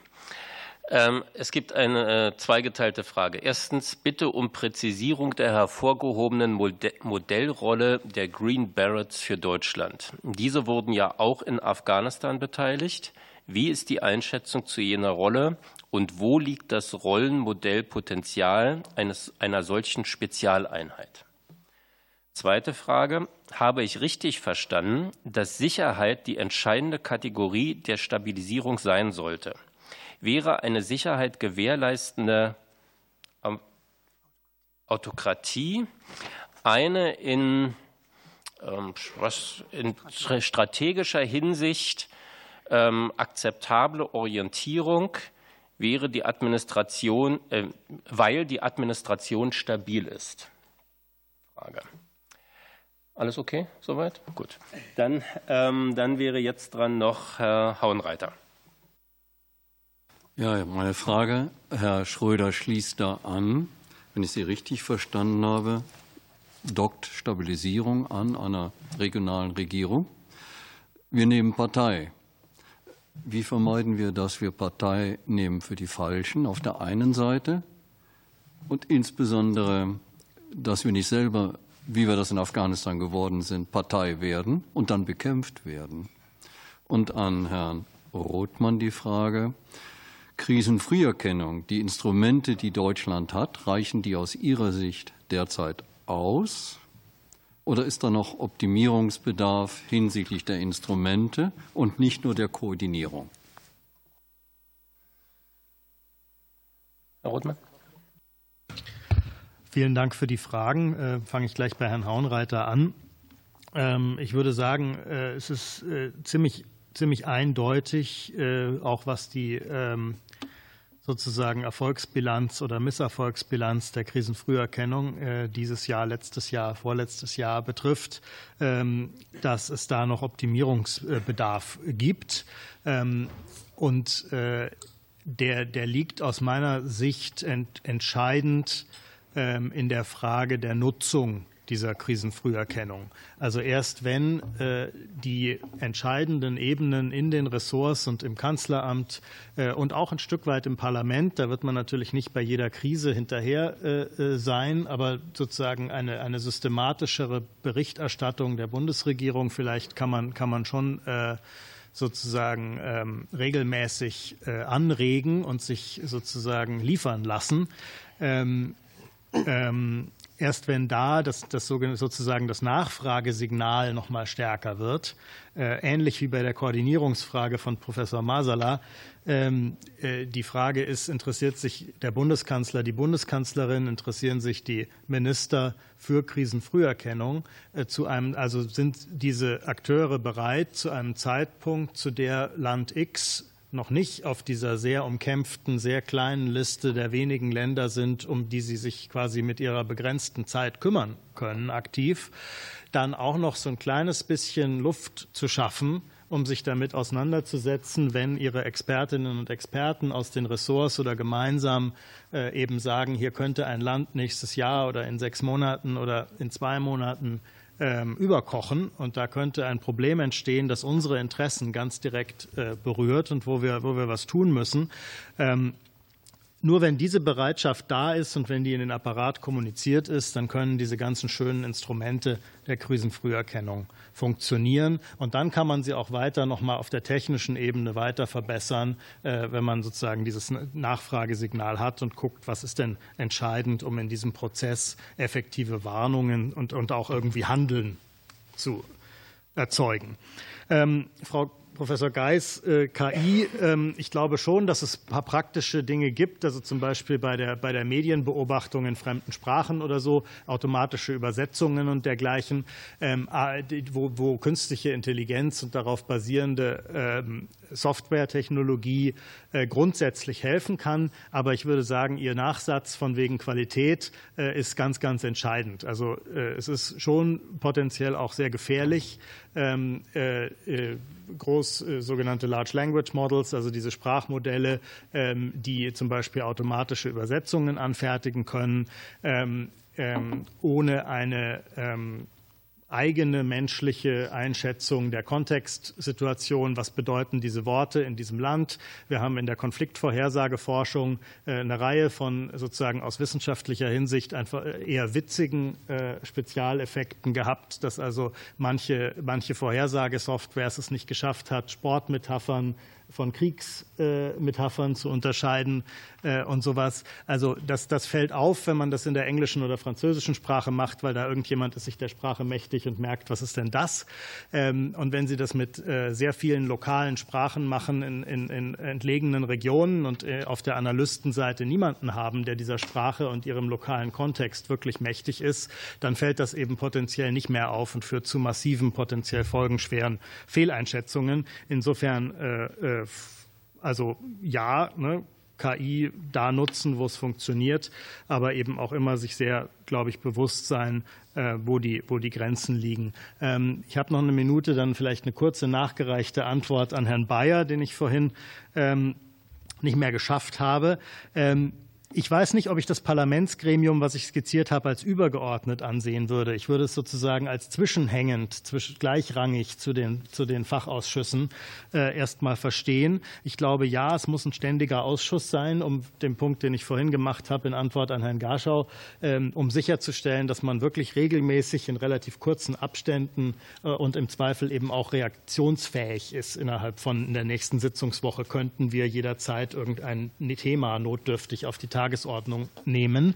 Ähm, ähm, ich glaube, es ehrlich gesagt auch als externer Mensch, der gerne seinen Beitrag leisten möchte. Aber ich glaube, im Kern sollte es ein Parlamentsausschuss sein.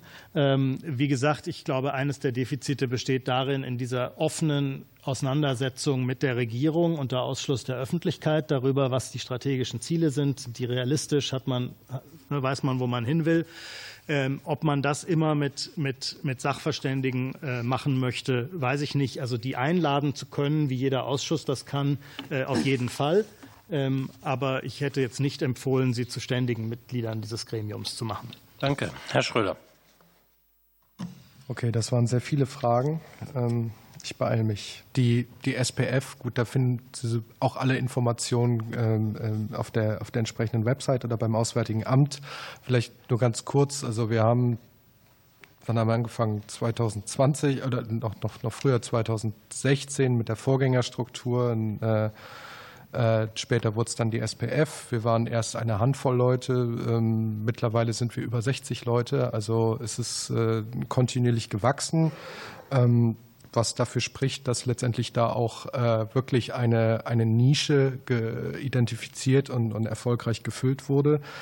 Ähm, mit verschiedenen Arbeitsschwerpunkten. Wir haben Teams, die auf humanitäre Hilfe fokussiert sind, alles mit felderprobten Praktikern und Praktikerinnen wir haben ein großes Team, was sich auf äh, die Analyse äh, von Kontexten, lokalen Kontexten in unseren Einsatzgebieten, insbesondere dort, wo wir keine eigene Präsenz mehr haben, spezialisiert haben. Äh, wir haben ein Team, was äh, bei der Unterstützung der Ukraine mitwirkt. Ähm, wir haben ein, ein Team, was sogenannten gute Dienste macht, also die, die äh, Track-2 ähm, ähm, vor allem logistisch unterstützt. Also es ist, es ist ein, ein Instrument, was sehr, sehr vielfältig ist und im eigentlich der gemeinsame Nenner ist, dass da wirklich dann Spezialisten reinkamen, die, die so nicht in der klassischen Diplomatenlaufbahn äh, zu finden sind. Ähm, ja, und wie gesagt, die Entwicklung zeigt, dass sich das schon bewährt hat. Äh, zu der Frage Sicherheit äh, gleich Stabilität, nein. Ich, das, das wurde dann falsch verstanden. Sicherheit ist eine, ein Stück weit eine Voraussetzung, um Stabilisierungsmaßnahmen effektiv zur Wirkung zu bringen. Aber Stabilität, da geht es vor allem um eine politische Stabilität, um den politischen Prozess, um politischen Interessensausgleich, um politische Konfliktlösung. Sicherheit schafft nur einen Rahmen, der dies notwendig, äh, der dies möglich macht. Und äh, natürlich ist das nicht äh, wünschenswert, totalitäre oder äh, autokratische Regime zu haben und eine Frieden. Das ist auch keine, das ist auch keine Stabilität. Man weiß sogar, dass diese Regime teilweise sehr, sehr instabil sind. Aber ähm, nein, wenn wir von Stabilisierung sprechen, dann geht es darum, politische Prozesse zu unterstützen, die Frieden und gewaltfreie Konfliktlösungen äh, unterstützen. Und wie ich nur sagte, es ist nun mal eine empirische Tatsache, dass dafür die Waffen zu einem gewissen Grad schweigen müssen oder eben auch äh, militärisch oder Akteure, die halt bisher die Möglichkeit hatten, ihre Interessen gewaltsam durchzusetzen, äh, die müssen auch ein Stück weit in die Schranken gesetzt werden, weil sonst hätten sie gar kein Interesse daran, äh, ihre gewaltsame Vorgehensweise aufzugeben, denn die bringt sie sonst ans Ziel. Also da ist ein Zusammenhang, aber Stabilisierung ist im Kern eine politische Aufgabe für die politische Lösung von Konflikten.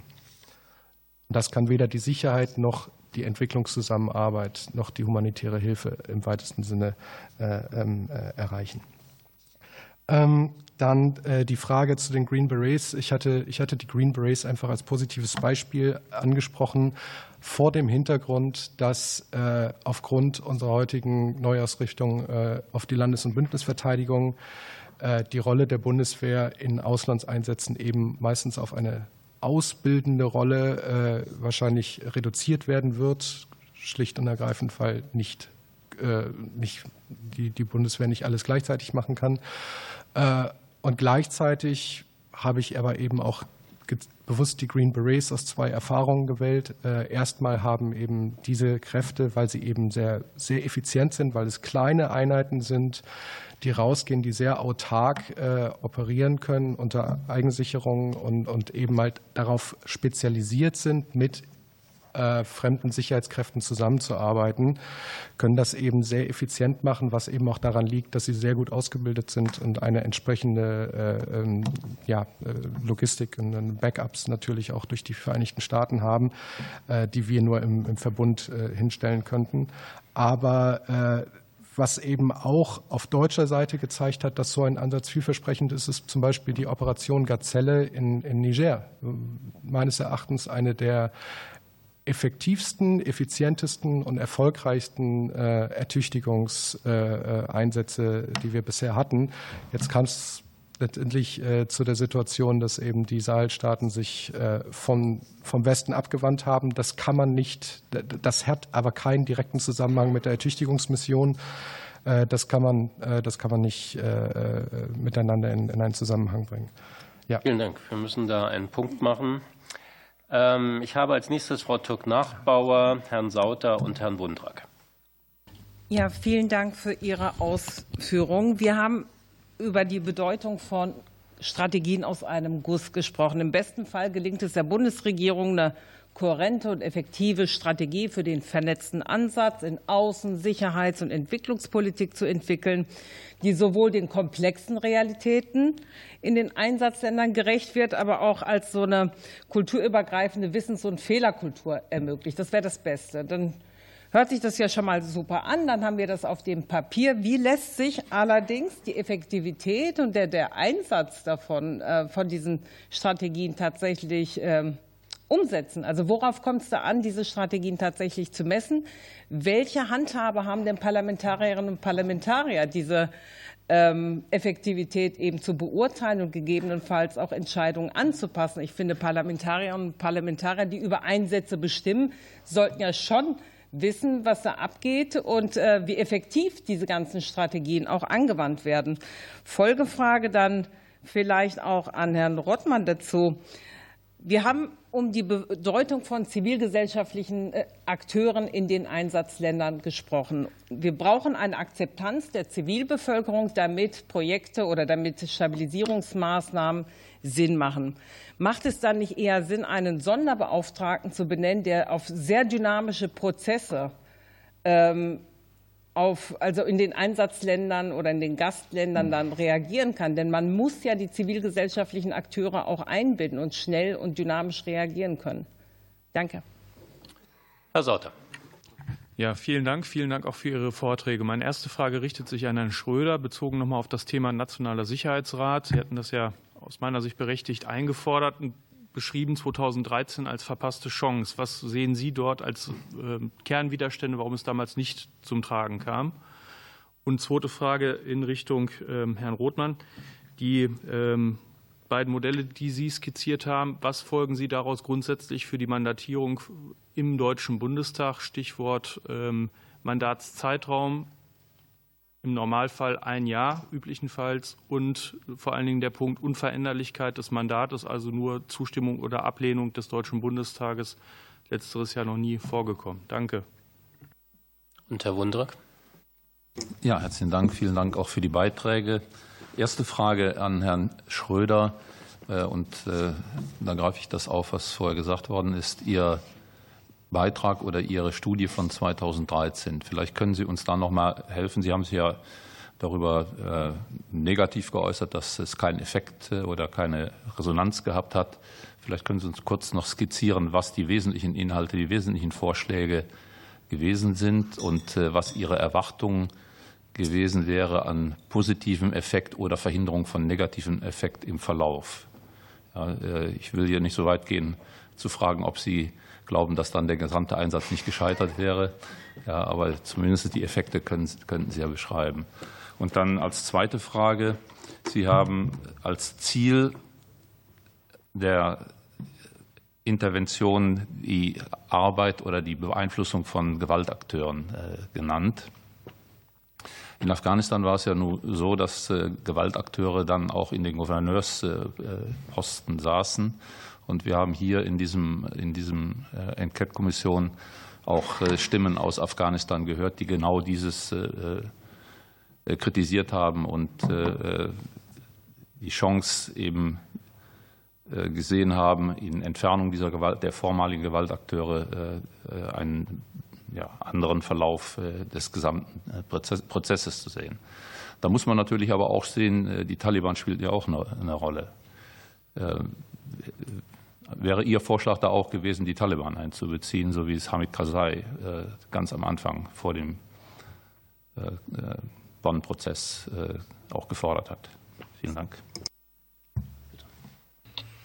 Vielen Dank. Ähm, Frau Türk-Nachbauer, Umsetzung sicherstellen und Effektivität beurteilen aus der Perspektive eines äh, Bundestagsabgeordneten, einer Bundestagsabgeordneten. Ich glaube, der äh, genau, also äh, der zentrale Punkt für die auch für die Diskussion über wie man ein Gremium gestalten könnte, ist der, welche welche Struktur ist am besten geeignet für Sie, für als Parlamentarierinnen und Parlamentarier in ihrer in ihrer Arbeitsstruktur sicherzustellen, dass Sie ein ein hinreichendes Maß an Einblick haben darin, was da akut passiert und ob die Fortschritte, die man sich irgendwie, ne, die man, die man versucht zu erreichen vor Ort, was man für Ziele verfolgt, ob das, ob das, ob das erfolgt. Und ich glaube, letztlich sind Sie da natürlich die, die Expertinnen und Experten dafür, was Sie dafür brauchen. Von außen ist meine Beobachtung, dass es, glaube ich, Fenster gab, dass es Zeiträume gab, wodurch die, ähm, durch die relativ hohe Frequenz der Truppenbesuche, zumindest der MdBs aus dem Verteidigungsausschuss, äh, durch die vielen Ministerreisen, wo dann eben auch Leute dabei waren äh, aus, aus unterschiedlichen Ausschüssen, ähm, es, glaube ich, so vier, fünf Jahre gab, wo es ein hohes Verständnis gab und eine hohe Besuchs durch eben hohe Besuchsfrequenzen gepaart damit, dass man eben auch einen relativ hohen Anteil der Kapazität, den man hatte, irgendwie an, auf der Mitarbeiterseite in den Büros, in den Fraktionen und so äh, genau geguckt hat, was passiert da in Afghanistan, geht das hier weiter. Ne? Und als der Einsatz dann Stück für Stück wieder in den Hintergrund rückte, ab 2014 war das dann entsprechend weniger. Es gab auch weniger Truppen zu besuchen. Ähm, und so weiter. Und deswegen würde ich mir als, als, als sozusagen Pi mal Daumen Maßstab nehmen, ne, kann man, kann man ein, ein, ein gewisses Mindestmaß an persönlicher Anschauung verbunden mit Mitarbeiterkapazität, Vorbereitung, Nachhalten, äh, die, die Ressorts nerven und die, die tatsächlichen Informationen rausfieseln, ähm, ähm, sicherstellen. Und ist das dann eben am besten im Auswärtigen Ausschuss aufgehoben oder in einem neuen Gremium, wo man diese Vernetzungsaspekte vielleicht noch mal anders aufgreifen kann oder diese Doppelmitgliedschaften mit den anderen Ausschüssen organisieren kann auf eine Weise, die für die, den Alltag eines Parlamentariers, einer Parlamentarierin gut funktioniert. Das, glaube ich, können Sie alle hier besser beurteilen ähm, als ich. Ähm, ist ein, ist ein, ein Sonderbeauftragter, eine Besonderbeauftragte automatisch besser für die Akzeptanz in der Zivilbevölkerung? Also ich glaube, dass, dass, dass ein, ein integriertes Engagement der Bundesregierung in einem Kriseneinsatz braucht eine gewisse Präsenz und ein gewisses Gesicht vor Ort. Ob das aber unsere Botschafterinnen und Botschafter und wer sonst noch so da sozusagen vor Ort ist, letztlich auch gut leisten können, ob die Rolle eines Sonderbeauftragten der Bundesregierung das, das hängt, glaube ich, alles sehr von der jeweiligen Allianzkonstellation. Ist man da primär mit, mit, mit einzelnen großen Partnerstaaten äh, beschäftigt, mit, mit internationalen, multilateralen Organisationen, verbringt man viel Zeit in der Region, in irgendwelchen Verhandlungsprozessen. Ähm, äh, die, die Taliban-Analogie ist angesprochen worden. Ähm, ich glaube, das, das ist letztlich eine Frage, ähm, die, die, man, die man wiederum fallspezifisch entscheiden müsste. Meine meine Überlegungen bezogen sich jetzt erstmal nur auf den, sozusagen auf den Koordinationsaufwand oder das Führungsdesiderat in Deutschland, das eben entweder mit einem klaren Mandat der gesamten Bundesregierung vielleicht bei einem Sonderbeauftragten, einer Sonderbeauftragten mit einem gemischten, ressortgemischten Stab, ob die dann Person dann mit diesem Gesamtmandat aus irgendwelchen administrativ-politischen Gründen vielleicht doch ihr Zelt in einem Haus aufschlägt und nicht äh, im Kanzleramt. Ne? Das sozusagen wäre, wäre die eine Option äh, oder eben ähm, als, als Teil eines, einer integrierten Kanzleramtsstruktur. Ähm, das hat, glaube ich, also ich glaube, die, Einbindung der Zivilbevölkerung kann in beiden Fällen hinreichend erfolgen. Letzter Punkt, äh, Herr Sauter, Mandatierung, äh, Bundestag, Mandatspraxis.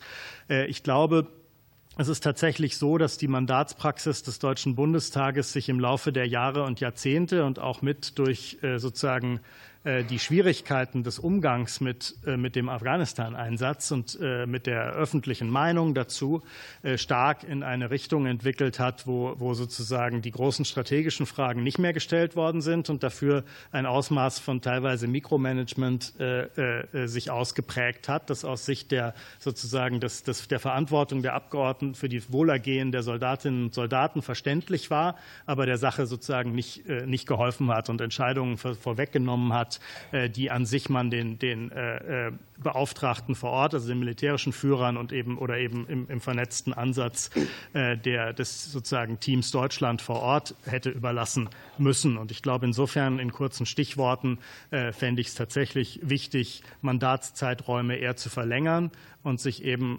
in der Mandatierung von Einsätzen stärker auf strategische Ziele als auf ganz, ganz detailliert ausziseliert, zum Beispiel, welche Fähigkeiten man dann da hinschicken möchte oder welche nicht. Das könnte man dann auch dem Verteidigungsministerium überlassen. Also erstmal angefangen mit der, ähm, mit der Frage von, von Herrn Sauter und der, der verpassten Chance. Äh, damit bezog ich mich natürlich nicht auf äh, die Studie von 2013, sondern auf äh, die Diskussion äh, rund um die nationale Sicherheitsstrategie äh, und den ähm, Koalitionsvertrag, den letzten Koalitionsvertrag, wo ja äh, es im Gespräch war, ob man in diesem Rahmen einen Bundessicherheitsrat oder etwas Ähnliches zusammen mit der nationalen Sicherheitsstrategie ins Leben rufen könnte.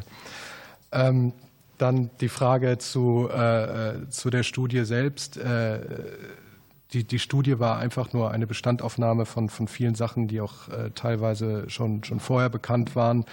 Und ähm, man muss ganz klar sagen, diese Studie war einfach im Grunde nur etwas, was jetzt auch hier wieder stattfindet, eine, eine Auseinandersetzung mit den Fragen, was ist in den vorherigen Jahren nicht so gut gelaufen, was könnte man besser machen. Das war zu einem sehr späten Zeitpunkt schon.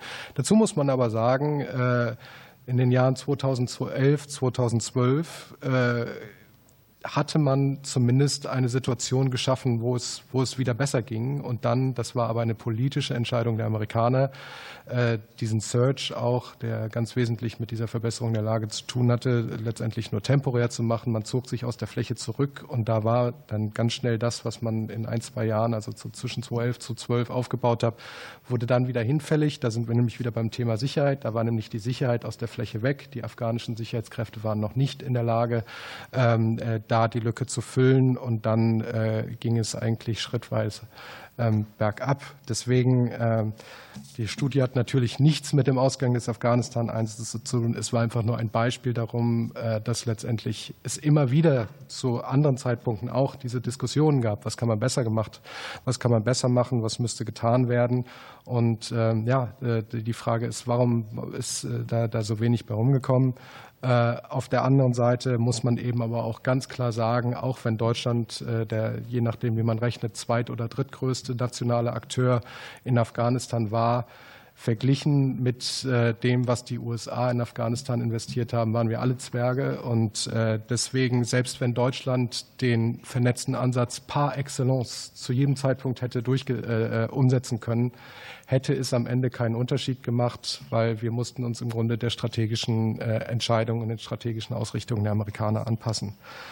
Ähm, das ist die Frage. Dann die Frage von Frau Türk-Nachbauer zu wie man das, äh, ja, wie man das äh, Parlament besser einbinden kann. Ähm, ich finde es absolut wichtig, dass äh, Parlamentarier in den Einsatz gehen. Also als Civil Advisor in Mali ähm, äh, habe ich regelmäßig unterstützt bei, bei den Besuchen von, von Parlamentariern oder von Herrn Wüstner oder von Herrn Vollmer als damaliger Inspekteur des Heeres. Ähm, und da muss man sagen, also dieses Instrument der Besuche, auch wenn dann viele zähneknirschend sagen, oh, wir haben so viele Sachen im Einsatz zu tun, jetzt kommen auch noch die Parlamentarier. Es ist wichtig, äh, genau aus diesem Grund, weil aus dem Parlament kommt das Mandat. Und da müsste ich fast eher sagen, dass ich mir da auch manchmal gewünscht hätte, dass nicht, was das, das aber auch von Seiten derjenigen, die im Einsatz sind oder von, von, von, von Seiten derjenigen, die den Einsatz umsetzen, äh, da auch ein, ein äh, noch deutlicher und, und prononzierterer Dialog stattfindet. Weil äh, ich habe die Erfahrung gemacht, dass letztendlich alle haben gemeckert und wenn die Parlamentarier dann äh, da waren, dann kamen doch meistens sehr rundgeschliffene Antworten. Das ist so schlecht, äh, so schlecht ist es gar nicht. Irgendwie kriegen wir das alles schon hin und es läuft schon.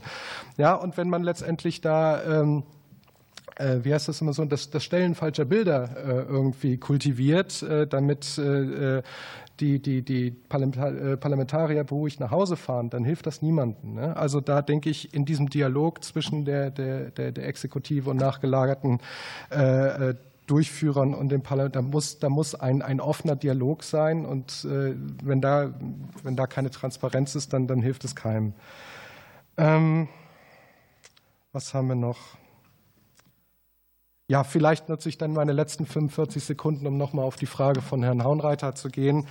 Ähm, äh, und Sie sprachen darüber an, dass, dass man ja bei Stabilisierung Partei ergreift. Äh, naja, in, in der Stabilisierung geht es eben auch im Wesentlichen darum, neben dieser Konfliktlösung auch eine, eine positive Staatlichkeit in, in, in diesen Ländern zu stärken. Denn äh, bis heute hat die Wissenschaft äh, und, und, und die Praxis eigentlich keine keine ernsthafte Alternative zu einem, einem Staat als Ordnungsmodell in, in, in, in egal welchem Land äh, geschaffen. Und äh, ein Staat, der für seine Menschen da ist, der, der seine Menschen schützt und, und, und, und für Dienstleistungen bereitstellt und partizipative Zusammenwirken verschiedener Gruppen ermöglicht, natürlich fördern wir das.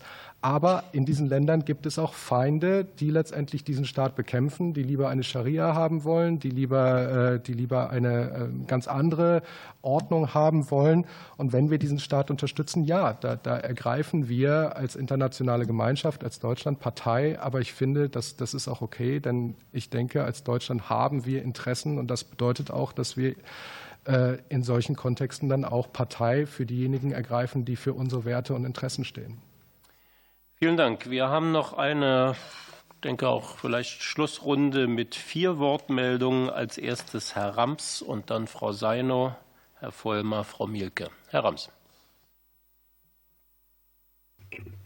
Herzlichen Dank, Herr Vorsitzender. Herzlichen Dank auch Herrn Rothmann und Herrn Schröder für Ihre Ausführungen und die bisherige Fragenbeantwortung. Ich habe an Herrn Schröder nur eine ganz kurze Frage. Es geht nochmal um die Green Berets, obwohl das vielleicht gar nicht so wichtig ist. Was unterscheidet die Green Berets von Navy SEALs und von US Delta Forces? Und was können dieselbigen, was das KSK nicht könnte, wenn wir genügend Kapazitäten hätten beim KSK? Äh, allgemein die Frage an Sie beiden. Wir sind ja nicht alleine auf der Welt, sondern es gibt ja auch Krisenfrüherkennung im Bereich der NATO. Wie weit könnte die Bundesrepublik Deutschland über Auswärtiges Amt und Verteidigungsministerium, vielleicht auch andere Ressorts, an der Krisenfrüherkennung der NATO partizipieren und von dieser auch entsprechende eigene Dinge ableiten für das Kanzleramt oder möglicherweise dann auch im Fortgang für den von Ihnen mehrfach angesprochenen ständigen Parlamentsausschuss zu dem Thema Krisen- und Einsatzausschuss, würde ich sagen. Ähm, ich möchte in dem Zusammenhang noch mal ganz kurz auf das Thema Mandat kommen. Mandatspflicht für den Deutschen Bundestag gibt es heute nach den Grundlagen, die da sind, für den Einsatz bewaffneter Streitkräfte im Ausland, nicht mal für die Polizei. Aus dem, was ich von Ihnen verstanden habe, möglicherweise falsch, dann bitte ich um Korrektur, habe ich verstanden, dass letztendlich auch der Einsatz der Polizei, letztendlich auch der Einsatz des äh, Bundesministeriums für Entwicklung und Zusammenarbeit und möglicherweise auch weiter Ressort, wenn sie sich im Ausland bewegen, dann entsprechend über diesen Ausschuss und damit vorher auch mit einer entsprechenden Regierungsentscheidung mandatiert werden müsste. Dankeschön. Vielen Dank, Frau Seiner und dann Herr Vollmer. Vielen Dank. Meine Frage geht auch noch mal an Herrn äh, Schröder. Ähm, auch zum Thema Mandat. Also Sie hatten ganz gut äh, geschildert, dass äh, Sicherheit die Voraussetzung ist für Stabilisierung und Sicherheit schaffen wir vor allem durch die Ertüchtigung lokaler Sicherheitskräfte. Meine Frage ist, sehen Sie die Notwendigkeit, dass das Mandat der Bundeswehr oder der Bundespolizei, wie Sie auch erwähnt hatten, oder sonstiger Spezialkräfte dass dieses Mandat in Zukunft robuster ausgestattet werden sollte oder in irgendeiner Art und Weise angepasst werden sollte, was die Handlungsfähigkeit unserer ähm, Kräfte vor Ort angeht. Ja, zunächst einmal besten Dank an beide. Die Frage geht auch an beide. Geht nochmal um das Thema Strategie. Wir wollen eine nationale Strategie haben, wenn wir eine Krise haben. Wir wollen einen Endzustand erreichen. Daraus leiten wir die Ziele und Zwischenziele ab, die regelmäßig überprüft werden müssen in dem von Ihnen geschilderten äh, Gremium, am besten am Kanzleramt. Die Realität war doch eine andere. Und deswegen meine Frage, strategische Geduld. Die hat einen positiven Effekt im Sinne von, dass man sich von Anfang an darauf einstellt, dass es sehr lange dauern kann. Siehe den Kosovo-Einsatz bis heute. Bedeutet aber auch, das ist die Ambivalenz dabei, dass man vielleicht der Letzte ist, der das Licht ausmacht. Das ist Afghanistan. Die Deutschen waren treu von Anfang bis Ende dabei. Das ist Mali, wo wir mit die Letzten sind, die am Ende rausgegangen sind. Also auf der einen Seite plädiere ich für strategische Geduld von Beginn an. Auf der anderen Seite sehe ich das aber auch kritisch, weil man dann nämlich versäumt, wenn man keine Ziele oder Zwischenziele hat und diese regelmäßig überprüft, ob man überhaupt noch auf dem Weg ist dessen, was man am Ende erreichen will. Vielen Dank und Frau Mürke. Ja, vielen Dank auch von meiner Seite an die beiden Vortragenden. Ich hätte auch eine Frage an Herrn Schröder abschließend. Und zwar, Sie haben uns ja geschildert, ähm, die dezidiert politische Handlungslogik und Wirkungslogik äh, der Stabilisierung und ähm, wie dort auch Projekte mit, ähm, ne, mit dem Ziel, als kurzfristiger Hebel zu gelten, eingesetzt werden. Und meine Frage wäre, können wir dann da auch die gleichen Evaluierungskriterien anlegen?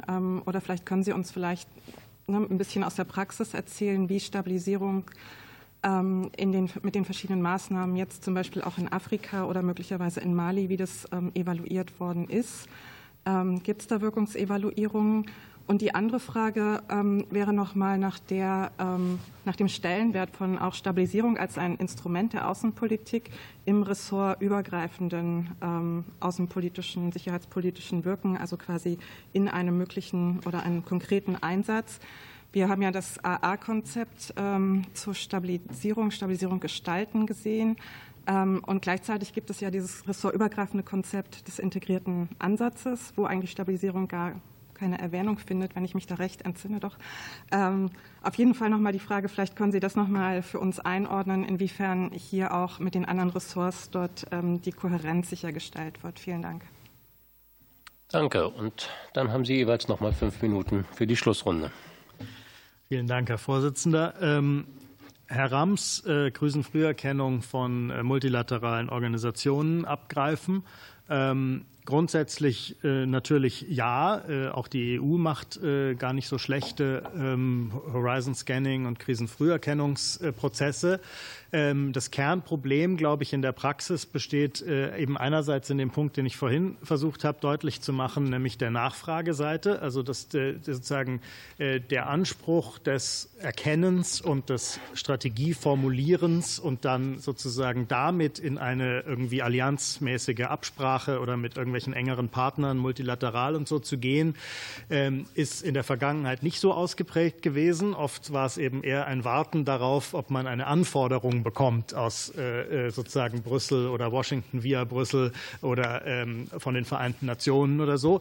Äh, und, und ich glaube, das ist der Kernpunkt sozusagen. Ne? Also umso stärker man, man als deutsche Politik sich verantwortlich fühlt, auch weil, wie Robin Schröder vorhin eingangs gesagt hatte, ähm, wir von den Amerikanern da immer weniger erwarten können, in, gerade in unserem direkten geografischen Umfeld. Ähm, desto mehr müssen wir auch, glaube ich, äh, in der Lage sein, diese, diese Informationen sowohl selbst zu verarbeiten, als auch zumindest Teile davon selbst zu generieren, weil es eben auch enorm zeitkritisch ist und diese multilateralen Prozesse nicht umsonst sind, was sozusagen ihre, Zeit, ihre Zeitkosten äh, angeht. Ähm, Mandatsfragen also zumindest es war nicht mein, äh, mein äh, Petitum zu sagen oder meine Empfehlung zu sagen, es müssten jetzt alle Aspekte eines integrierten Einsatzes mandatiert werden.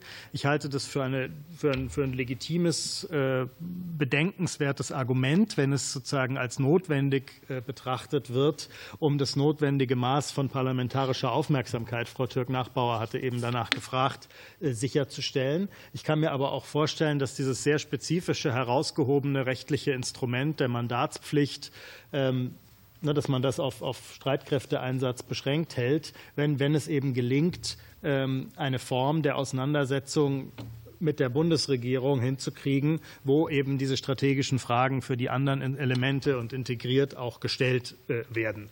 Ähm, ähm, ich Dazu bin ich zu wenig Parlamentsexperte, um mir da ein Urteil anzumaßen.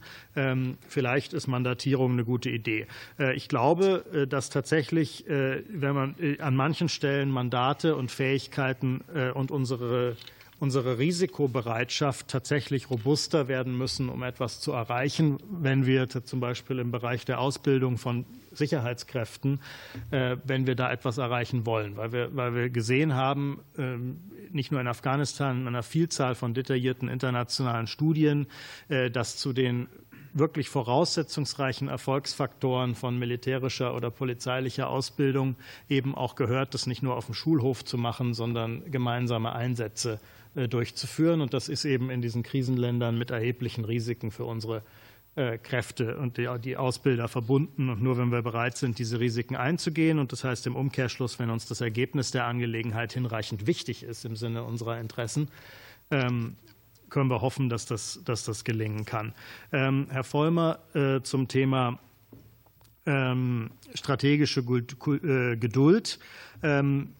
Vielen Dank, dass Sie das nochmal, dass Sie sozusagen die technokratische Vorstellung von Strategie nochmal karikiert haben, äh, denn, denn ich glaube, darauf kommt es ganz, ganz wesentlich an. Ne? Es, ist, es ist oft in der Realität nicht möglich, einen äh, irgendwie nützlichen Endzustand zu beschreiben zum, zu Beginn eines, eine, eines Einsatzes. Ähm, äh, es, es geht darum, Ziele zu sozusagen in einer hinreichenden Klarheit zu definieren, damit man später in der Lage sein kann zu sagen, haben wir hier Fortschritte gemacht und zwar schnell genug. Ähm, ähm, wo müssen wir diese Ziele anpassen, wo müssen wir die Mittel anpassen und äh, reichen denn die Mittel? Also wenn wir, der, wenn wir der Meinung sind, wir haben einfach bestimmte Mittel nicht äh, und eine, eine ernsthafte selbstkritische Beurteilung der Frage, ob wir diese Mittel schaffen können äh, oder hochskalieren können in kurzer oder mittelfristiger Zeit, kommt zu der Antwort Nein.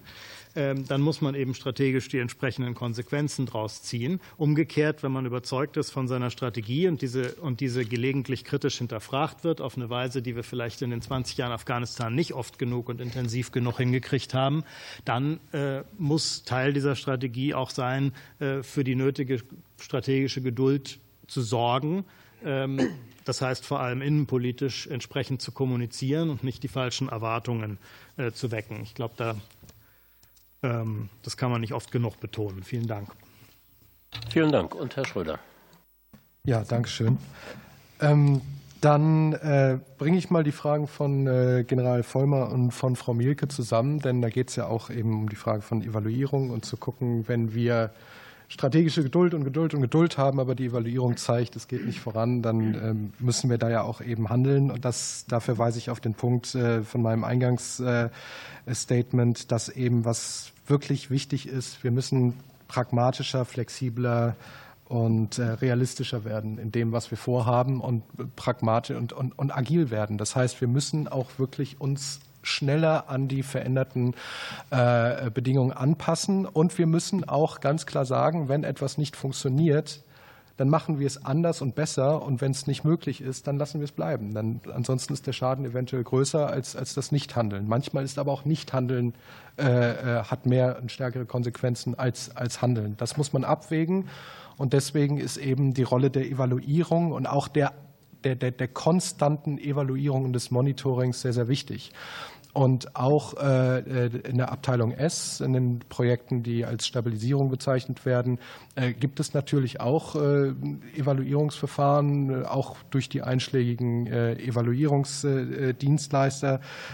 Und ähm, da das ist jetzt eine sehr technische Diskussion, aber da kann ich nur empfehlen, dass Sie da auch mal mit dem zuständigen Referat und, und vielleicht auch einmal mit der Abteilung S in, in Kontakt geraten. Und ich denke, da, da, da sind wir immer noch auf dem Weg, besser zu werden. Und, und weil es eben so wichtig ist, um letztendlich auch äh, ein realistisches Bild der Lage zu bekommen und halt eben auch schnell äh, äh zu reagieren, wenn es eben notwendig ist. Ähm, dann zu, dem, zu der Frage äh, robustes Mandat äh, von äh, Frau Dr. Zeino. Also ich bin der Meinung, die, die Mandate, die zuletzt bei ISAF gegeben waren, die bei Resolute Support in ihrem Rahmen gegeben, also Resolute Support äh, als Ausbildungseinsatz und dann aber eben auch, was beispielsweise die MINUSMA-Kräfte in Mali hatten, das war ausreichend robust. Also das, das Problem war eher, dass auch aufgrund von, ich sag mal, politischer Vorgaben und teilweise auch vor einem, durch, durch ein gewisses vorauseilendes Gehorsam haben sich letztendlich die Kräfte vor Ort eigentlich seltenst in eine Situation gebracht, wo, wo Robustheit überhaupt einmal notwendig war. Das war ganz anders, ich sag mal 2010 in, in Kundus oder, oder Bachland, da haben wir wirklich robustes Mandat gesehen. Aber beispielsweise bei, bei, bei MINUSMA äh, hat man das eigentlich äh, weitgehend vermieden. Auch auf der anderen Seite, die Situation hat es eigentlich auch, ähm, war so, dass das Mandat außenreichhaltend robust war. Es war ein klarer Auftrag, Protection of Civilians. Auch diesen äh, Auftrag hätte die MINUSMA einschließlich der Deutschen meines Erachtens aktiver nachgehen können. Und äh, aber grundsätzlich, und das ist eigentlich eine positive Entwicklung, sind die Mandate heutzutage vom Bundestag her so robust, dass sie letztendlich den, den Führern vor Ort äh, die notwendige Handlungsfreiheit geben. Äh, und dann muss letztendlich entschieden werden, wie, wie so ein Mandat dann tatsächlich umgesetzt wird. Und äh, das bringt mich jetzt nochmal zu der sehr, sehr, technischen Frage von, von äh, General Rams bezüglich der, der, der Green Berets. Ich habe die Green Berets einfach als Beispiel genommen, weil sie eben in, in, in, einer sehr kleinen Quantität eingesetzt werden können und eben halt robust genug sind und eine Durchhaltefähigkeit haben und eine spezielle äh, und, und speziell ausgebildet sind für äh, die Ausbildung und das Partnering und das Monitoring, äh, das, das Mentoring mit äh, äh, lokalen Kräften im Ausland. Und äh, ganz selbstverständlich, das, das, das, das KSK und das äh, auch KSM kann das eben auch. KSM hat das mitten in der Wüste, weit ab des Meeres, haben sie gezeigt, dass sie das toll machen können. Das einzige Problem ist eben, dass dass sowohl KSK als auch KSM äh, da, davon haben wir so wenige und die müssen noch so viele andere Sachen machen. Äh, das wissen Sie besser als ich, ja, also Spezialaufklärung und, und wenn es dann soweit wäre, Geiselbefreiung oder also die haben ja eine, eine große Bandbreite an Aufträgen, die Spezialkräfte eben machen müssen und diese Green Berets haben eben einzig und allein diesen Auftrag des Zusammenwirkens mit, mit lokalen Kräften im Ausland äh, und können das eben halt ein bisschen autarker als, ich sag mal, die, die Linien Infanterie. Ähm, will damit sagen, dass nicht unbedingt äh, eine, eine, eine spezialisierte Einheit für die Ausbildung von lokalen Kräften alles das können muss, was äh, äh ich sag mal Tier 1 und Tier 2 Spezialkräfte äh, wie das KSK oder das KSM können muss, aber eben, dass sie trotzdem ein bisschen mehr Fähigkeiten haben müssen als äh, letztendlich die durchschnittliche Infanteriekompanie. Ende. Herr Rams, noch mal eine Nachfrage. Ja, keine Nachfrage in dem Sinne, Herr Vorsitzender. Aber ich möchte darauf hinweisen, Herr Schröder, dass als der Search stattgefunden hat und die Amerikaner nach Helmand und nach Nimrus reingegangen sind, sie dort mit Marineinfanterieeinheiten und Marineinfanteriezügen genau das gemacht haben, was Sie ja. gerade beschrieben haben. Genau, also die können das auch, wie ich sagte. Also die, je hochwertiger es wird, desto mehr Sachen können sie. Ja. Und das wurde im Prinzip gestoppt ja. durch den Abzugsbefehl von Obama. Herzlichen Dank. Gut, vielen Dank.